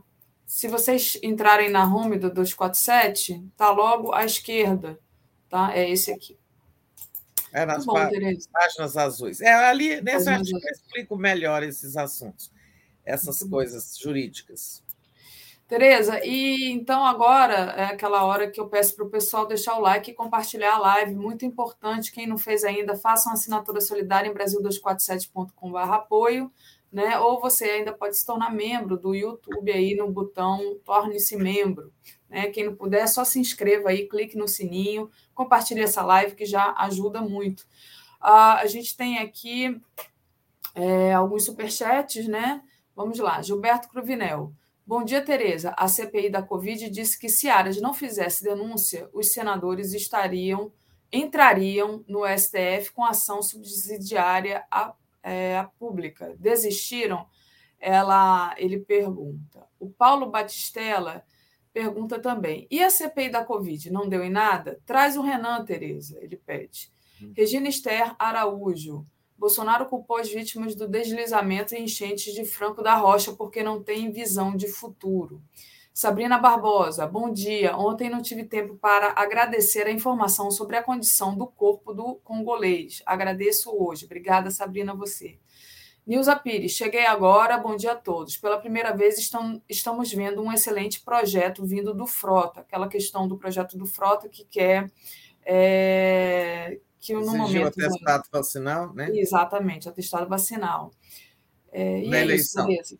É, tem a questão do Gilberto, né, que pergunta: a CPI da Covid disse que se a Aras não fizesse denúncia, os senadores entrariam no STF com ação subsidiária pública. Pergunta se desistiram. E o Paulo pergunta também sobre a CPI, Tereza. Olha, eles é, entraram apenas com uma matéria. É, eu não é, que foi aquela fake news contra as vacinas, né? É, foi a única que eles que eles apresentaram diretamente ao Supremo. Como é que foi o negócio da vacina? Tanta coisa nessa CPI que eu já esqueci. É, foi aquela fake news dizendo que vacina causa AIDS, né? Uhum. Essa eles entraram diretamente no Supremo e isso foi apensado lá na, no inquérito das fake news. Isso está rolando. Né? Agora, outras denúncias contra o Bolsonaro eles não apresentaram. Né? Não sei, é preciso esclarecer com um deles se concluíram que não havia espaço jurídico para isso, né? porque isso foi uma interpretação deles. É, a princípio, quem pode denunciar o presidente da República é só o PGR. Né? No caso, a fake news de vacina da AIDS e tal, eles entraram pedindo para incluir o caso no, no, inquérito das fake news. Né? Então, é, é, diferente, né? Não é ainda uma denúncia. Agora, é, assim, denúncia por crime de responsabilidade, é, eu acho que eles não podem. Eu, meu entendimento jurídico, assim, sem autoridade, mas é, pelo que eu escuto de juristas, é só o, o, o, PGR pode denunciar o presidente da República. Aliás, essa é uma coisa assim complicada, porque de vez em quando eu leio agora que hoje, hoje mesmo eu li alguma coisa diz, no sentido de que o Alexandre de Moraes pode, sim, independentemente da, da, da, da decisão que o Aras venha tomar nesse inquérito aí do TSE, que o Alexandre de Moraes pode levar adiante um processo. Mas eu ouvi ontem até o ex-ministro do Supremo, numa entrevista da Globo News, assim, é opinando sentido contrário, que foi o. É... Oh, meu Deus, deixei meu celular ligado. É... O Aires Brito, né? Ex-ministro do Supremo, Aires Brito. Então, é, tem essa querela aí, tá, Gilberto? E a outra questão é. A questão é do Paulo. É, e a CPI da Covid? Não deu em nada, ele pede para você trazer o Renan. É, é ah, isso. sim. É, pois é, eu tentei esses dias o senador Renan, ele estava de férias, em lugar recôndito, sem internet e tal. É, mas agora o Congresso reabriu, agora todo mundo está trabalhando, então vai ser mais fácil. É, os políticos nas férias não gostam de ser incomodados, né? É, de dar muita entrevista, mas eu vou, eu vou voltar agora a tratar disso é, a gente quer ouvir mais as pessoas. Agora estão trabalhando, né? Então é, já não é tão incômodo para eles. Ninguém é... gosta de ser incomodado nas férias, né? Nem os políticos. É, ninguém gosta, né? Gosta. O sujeito está numa praia lá no recôndita, nessa, nesse belo litoral do Alagoas, né? Você, você alguém... viu como é que é a praia aqui, né? Dá para querer ser incomodado? É, não dá, né? Litoral belíssimo de Alagoas. É, então, eu acho que o litoral mais bonito do Brasil, de Alagoas. É, Agora sim, vamos tentar isso. Então, vamos lá, Daphne, Vamos lá, vamos lá. Queria que você falasse sobre é, a abertura do Congresso, né? O Bolsonaro falou, defendeu liberdade de imprensa para atacar o Lula e o PT, e aí queria que você falasse um pouco sobre isso, sobre essa questão da, do, da fala do Bolsonaro ontem. Né? É, lá teve essa, essa, abertura do Congresso, como eu já falei, é uma solenidade que acontece todo ano, quando o Congresso volta de férias, né? É, o presidente da República leva sua mensagem, que é um balanço do ano anterior e os planos para o, o, o ano que começa, né, o ano legislativo. Né, comparece, como ontem também, lá estiveram o presidente do Supremo, o, Ar, o Luiz Fux, o próprio Aras também, e o, e o presidente da República. O presidente da República lê uma síntese, né? É, uma, um resumo da sua mensagem, que geralmente é um documento grande, né? É aquilo que lá os presidentes americanos também enviam ao Congresso com o chamado Estado da Nação. Né? Então, ele apresenta ali o Estado da Nação. O discurso do Bolsonaro foi assim, cheio de fizemos isso, aquilo outro, aquilo outro, inclusive a vacinação, ele faturou a vacinação como se ele não tivesse sabotado como se ele não vivesse aí. Ainda ontem estava cumprimentando um apresentador é, negacionista aí de, americano, é, numa postagem na rede social, com tudo que ele fez contra a vacina infantil, contra as vacinas, mulher vira jacaré, homem vai falar fino, é, essas coisas todas, né? Mulher vai nascer barba, essas coisas, tudo que ele fez contra as vacinas, ele vacinou, faturou ali o, as políticas adotadas durante a pandemia, tal e tal e tal, e disse que esse ano vão fazer muitas coisas, vão privatizar aeroportos, é, portos. Isso é, é, um discurso que não, a população não, não é muito sensível a isso, né? Faturou o auxílio emergencial, é, o auxílio agora, o auxílio emergencial que foi o Congresso que inventou, né? E agora o Auxílio Brasil, etc. E, no fim, saiu aí com uma exaltada defesa da liberdade de expressão, que ninguém vai mexer com a liberdade brasileira, eh, com a liberdade dos brasileiros, e defendeu a liberdade de imprensa, como se ele fosse, não fosse o maior atacador de jornalistas, né? É, e como se ele não vivesse em guerra com os veículos de comunicação no Brasil, com o claro intuito de rebater ali, porque na véspera alguém perguntou ao Lula sobre a regulação da mídia, e Lula falou que esse assunto precisa ser enfrentado, mas não é pelo presidente, é um, debate que a sociedade precisa fazer, o Congresso, até porque temos aí a internet com todos os seus problemas, que depende de uma regulação, né? a, a, a desinformação é nefasta é, que a internet permite através das fake news, a, os, os, riscos que inerentes para a democracia. Então, ele defendeu que esse debate seja feito na sociedade, no Congresso e tal. E o Bolsonaro veio claramente é, tentar se contrapor a, ao PT e ao Lula né, com essa defesa apaixonada da liberdade de imprensa, né, como se ele fosse um, como se ele não fosse o que ele é nesse assunto, né, essa matéria. Teve um discurso que eu achei bom, é, foi o discurso do presidente do Senado, o, o Rodrigo Pacheco. Um discurso assim muito enfático em defesa da democracia, muito enfático em combater né, é, as fake news, muito enfático no, na, sobre a importância da eleição, de as pessoas procurarem votar com consciência, tanto para presidente como para é, o, o, próprio Congresso, um apelo para que os venci, que dos vencedores vamos exigir bons serviços e dos vencidos que respeitem a, o resultado da eleição. Né? Então era toda uma fala assim é, dis, é, distanciar, distanciando o Rodrigo Pacheco do Bolsonaro, né? Ele que sempre viveu ali meio lá, meio cá mas eu achei o discurso dele bastante crítico. Né? é, assim, bastante.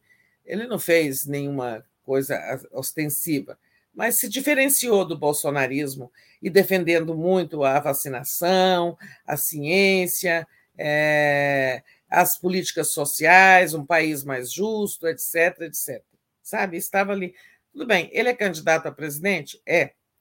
Mas parece que está sendo rifado ao, a, a, pelo PSD, o partido dele, do Kassab, porque o Kassab agora está por, numa conversa ali com o, o tucano Eduardo Leite, governador do Rio Grande do Sul, para que o Eduardo seja candidato a presidente, lá, deixe o PSDB e venha se filiar ao PSD. Eu não acho que essa conversa dê frutos, né? Mas isso significa que o Gilberto Kassab está rifando a, a, a, candidatura do Rodrigo Pacheco, que nessa altura ele não precisa disputar a reeleição, que ele já tem mandato de senador por mais quatro anos. O que ele deve estar querendo é a garantia de reeleição para mais um mandato como presidente da, do Senado, coisa que ele tem direito. É, porque é, vai mudar a legislatura, ele pode ter, né, numa outra legislatura, ele pode ser eleito novamente para o cargo de presidente do Senado. E o, teve o discurso do Arthur Lira, era um discurso muito de louvação da, do que a Câmara fez, do que a Câmara aprovou, e defendendo ali uma solução para os combustíveis. Como eu disse ontem, esse é um assunto que o Congresso vai enfrentar ali, tentar resolver. Resolver não, porque isso só se resolve, como já disse o ex-presidente Lula, mudando a política de preços da Petrobras, baseada no dólar e no é, preço internacional do barril de petróleo. Né? É, mas, como eles não têm coragem para fazer isso, vão tentar redução de impostos federais, estaduais, para ver se dá uma baixadinha no preço do combustível é, ele deu uma ênfase nisso. O Congresso deve realmente tratar desse assunto, mas não será de forma, sabe, é, de forma eficiente, porque se não mudar essa política não adianta. O imposto, você vai lá, reduz os impostos, tira dinheiro dos estados e do, e do governo próprio governo federal, mas na bomba a diferença que faz, ó, mínima. Então, assim foi a abertura do Congresso. Né? Muito bom, Tereza. É, deixa eu agradecer aqui o pessoal que está enviando é, mensagem para a gente. Uh, Mutli Costa diz: tirar direito de voto? Bom, o que virá depois? A Priscila Ferreira contribuiu. A... Tirar direito de voto, ela está falando o quê? Do atestado vacinal? É, não sei. Boa pergunta.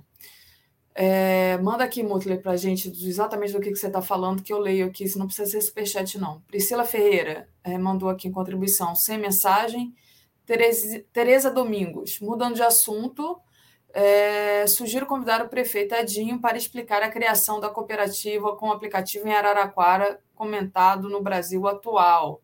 A gente deu matéria também, Tereza Domingos. Eu nem sei se já não trouxeram o Edinho ou se já não está marcado para trazer. Justamente é um Uber é, da prefeitura, né? Onde é, maior parte, maior mesmo, vai para o motorista, né? E acho que a prefeitura pega ali uma porcentagem mínima, mesmo que é só para manter o aplicativo funcionando. Então é um, alguma coisa bem legal. O Gilberto é, vamos, ver, vamos ver com a Gisele se a gente já fez esse convite, se está marcado, porque geralmente isso é feito lá por São Paulo, né? Com entrevistas mais no Boa Noite. É. Mas vamos ver. Se não tiver pautado já, a gente pode pensar em pautar por aqui. Muito bom.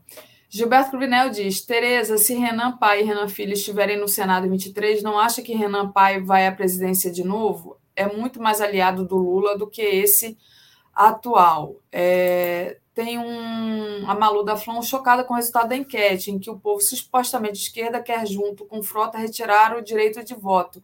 Ah, parece que. Eh, gente, eu, é, o Atush coloca essa essa enquete e eu não tenho acesso aqui. Então a enquete rola enquanto eu estou aqui eu tô, e eu não estou tendo acesso. Vou pedir para ele o acesso, mas eu acho que a enquete era. Não, acho que é no Twitter, não é?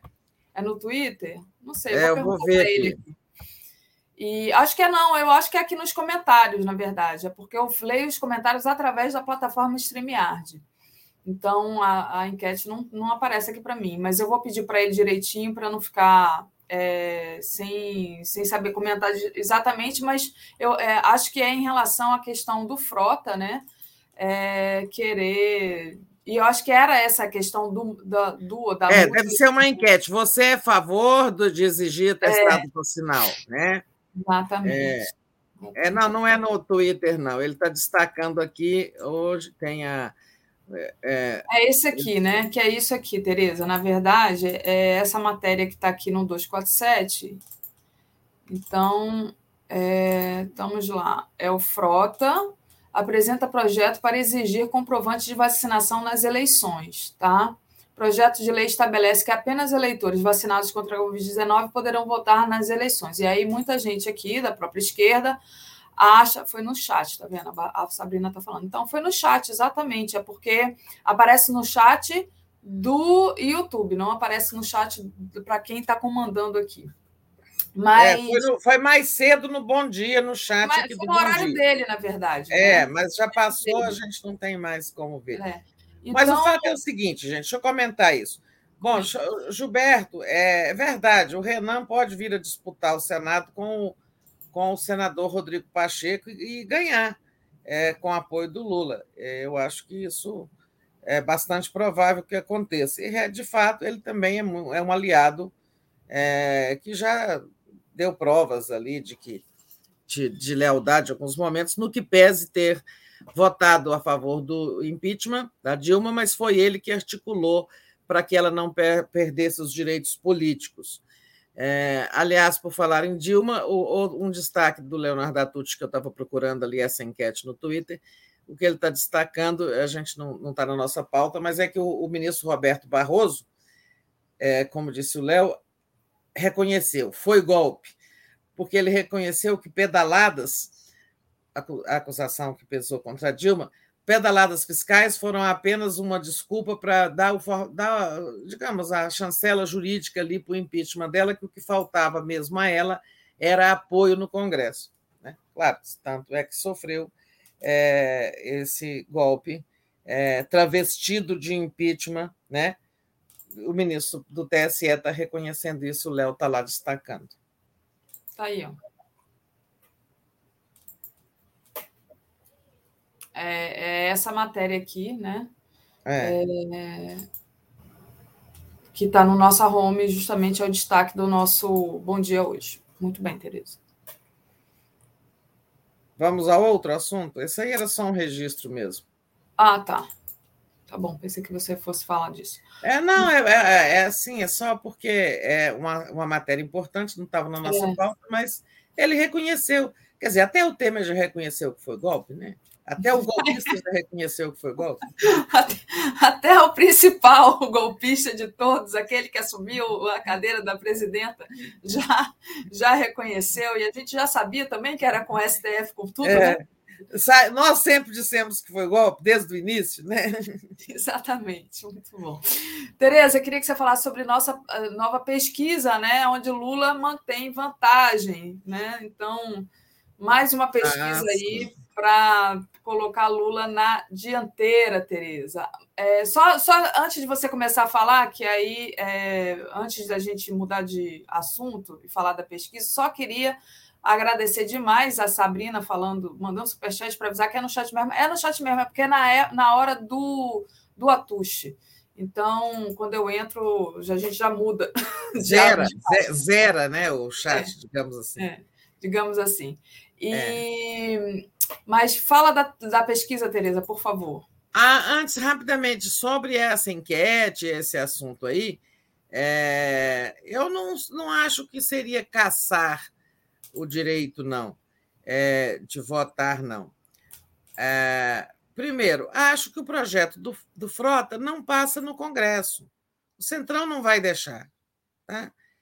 Segundo, o TSE daria depois, é, é, iria interferir nisso, se é possível um projeto de lei é, criar esse tipo de exigência. Né? Então, assim, é cedo para a gente saber que, que, rumo isso vai tomar, mas eu, em princípio, acho que o Congresso, o, o, Centrão não deixa isso passar de jeito nenhum. Tá? Porque eles sabem que o eleitorado do Bolsonaro não vacina. Né? Que, é, isso, que isso é uma decisão que favorece a esquerda, favorece, claro. As pessoas progressistas acreditam na ciência e se vacinam. Mas eu uhum. acho que o, o, o Central não deixa passar, não. Essa pesquisa, gente, tem umas nuances. Eu sempre falo, cuidado com já ganhou. Esse jogo vai ser pesado, vai ser perigoso. É, é preciso estar atento. É, claro, é preciso cotejar essa pesquisa com algumas outras que virão. Né? Mas, em princípio, é essa pesquisa do poder 360, feita por telefone, 3 mil pessoas, é, tem muitas restrições a pesquisas telefônicas, mas ela tem umas discrepâncias que eu vou explicar aqui. É, olha só, Lula 41. Na última pesquisa dessa série, ele tinha 42. Bolsonaro, 30. É, na última pesquisa desse Poder 360, ele tinha 28. Logo, em princípio, o Lula caiu um ponto e Bolsonaro cresceu dois. Isso, na verdade, já são três. Aí temos o Ciro, que passa de três para sete, e o Moro cai de oito para sete. O resto, sabe, a turma da lanterna está tudo ali com menos de 2%. Dória, Simone Tebet, Alessandro Vieira e todos mais. Né? Bom, até aí foi uma diferença pequena, mas a gente viu aí uma recuperaçãozinha do Bolsonaro, tá? embora com Lula na, na liderança. Mas agora são 41 a 30, ou seja, o Lula está com 11 pontos só de vantagem. Já teve muito mais.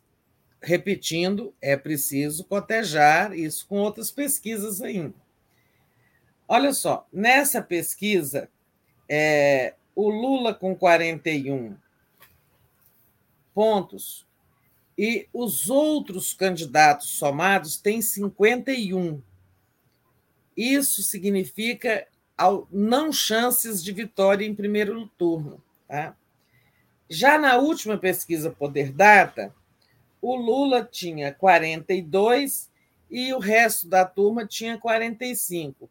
Como três pontos está dentro da margem de, de, erro, o próprio Poder 360 apontou é, chances de vitória no primeiro turno. Ou seja, de lá para cá, essa chance de vitória do primeiro turno se esvaiu. Naquela, naquele momento, há 15 dias, eram só três pontos de diferença entre Lula e a soma dos pontos dos outros, né? 42 a 45. Agora são 41 a 51, são 10 pontos de diferença. Eu não sei o que pode ter ajudado o Bolsonaro, ou se tem algum problema né, da metodologia da pesquisa.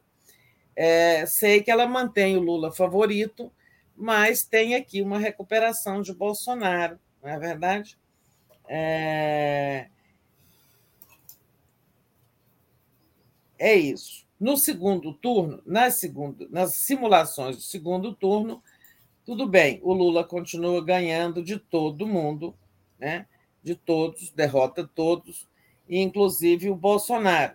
O Lula com 54, o Bolsonaro com segunda, é, com 37. Né? Mas na pesquisa anterior, a simulação do segundo turno era o Lula com 54 e o Bolsonaro com 32, agora é com 37. Então, por essa pesquisa, em três aspectos, é, o Bolsonaro melhorou. Tá? Não sei porquê, né? mas melhorou. Em três aspectos. Quais? Na simulação de primeiro turno. Né? É, o Lula caiu de 41, 42 para 41, Bolsonaro passou de 28 para 30. Repetindo, na soma dos pontos, o Lula tinha 42 a 45, agora tem 41 a 51, aumentou a diferença. E não há mais, não está mais na margem de possibilidade de vitória do primeiro turno. E, finalmente, nas simulações de segundo turno, Lula continuou derrotando todos, mas o Bolsonaro agora com 37, 54 a 37. É, isso é uma diferença de. É, e, e, na anterior era 54 a 32. Ou seja, eram 22 pontos de diferença, agora são 17. Né? Tudo isso mostra uma recuperação do coisa ruim. É, porque sabe-se lá. Agora, também pode não estar havendo isso, isso é apenas um problema da pesquisa. Por isso que eu estou dizendo, vamos aguardar outras pesquisas. Teve ontem também o Paraná Pesquisas, muito semelhante. Lula 40,1, Bolsonaro 29,1, né? Moro 10, Ciro 5, né? E também com o Lula ganhando em todas as simulações de segundo turno. É, são bem parecidas, mas também são pesquisas telefônicas. É, vamos aguardar aí uma pesquisa presencial do Datafolha ou de outro instituto. Vamos aguardar uma pesquisa Vox é, para a gente ver se isso procede mesmo ou é problema de pesquisa. Muito eu tenho o pé muito atrás com pesquisa, sempre. É. Porque eu não, vi nada, eu não vi nada que possa ter ajudado o Bolsonaro nos últimos dias. É. Deixa eu agradecer a Aparecida Teodoro, que é membro há 32 meses, e diz: na verdade, os negacionistas são os bolsonaristas, vamos ficar livres dos votos dele. Ela traz aqui na. Por isso que eu acho que o Centrão não deixa passar. O Edgar Fagundes também entrou como membro aqui, então seja bem-vindo.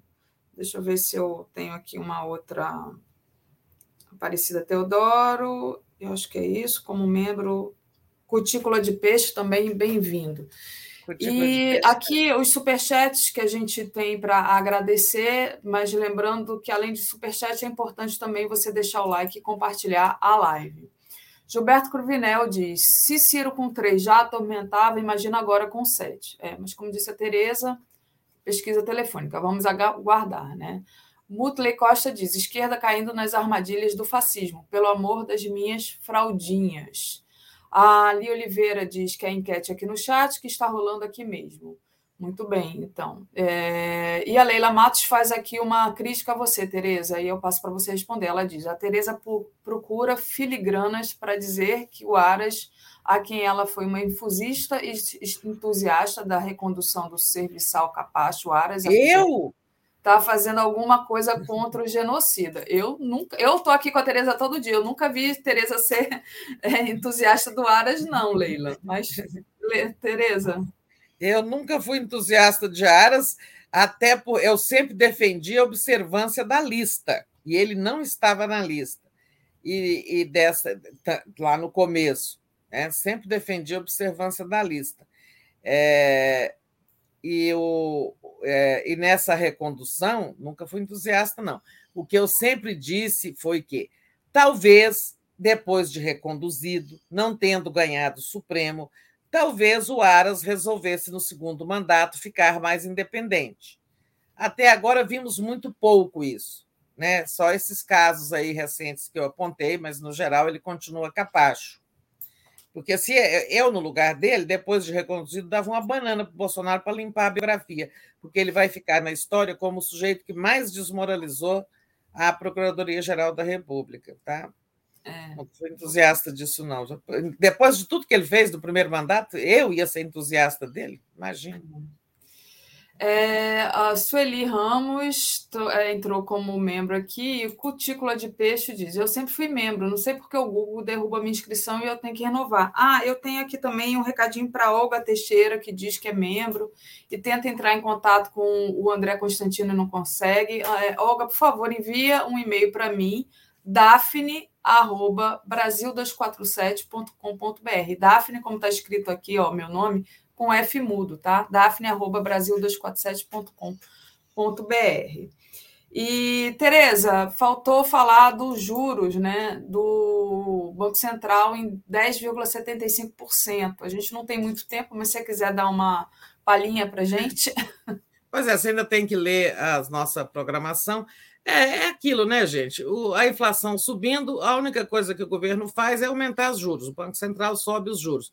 Subir os juros é, esfria a economia, né, dificulta o consumo, prejudica o consumo e, sobretudo, prejudica o investidor, os investimentos. Qual é o empre... Qual é o empresário que, para fazer um investimento, ampliar sua fábrica, por exemplo, vai pegar um empréstimo com os juros altos? Né?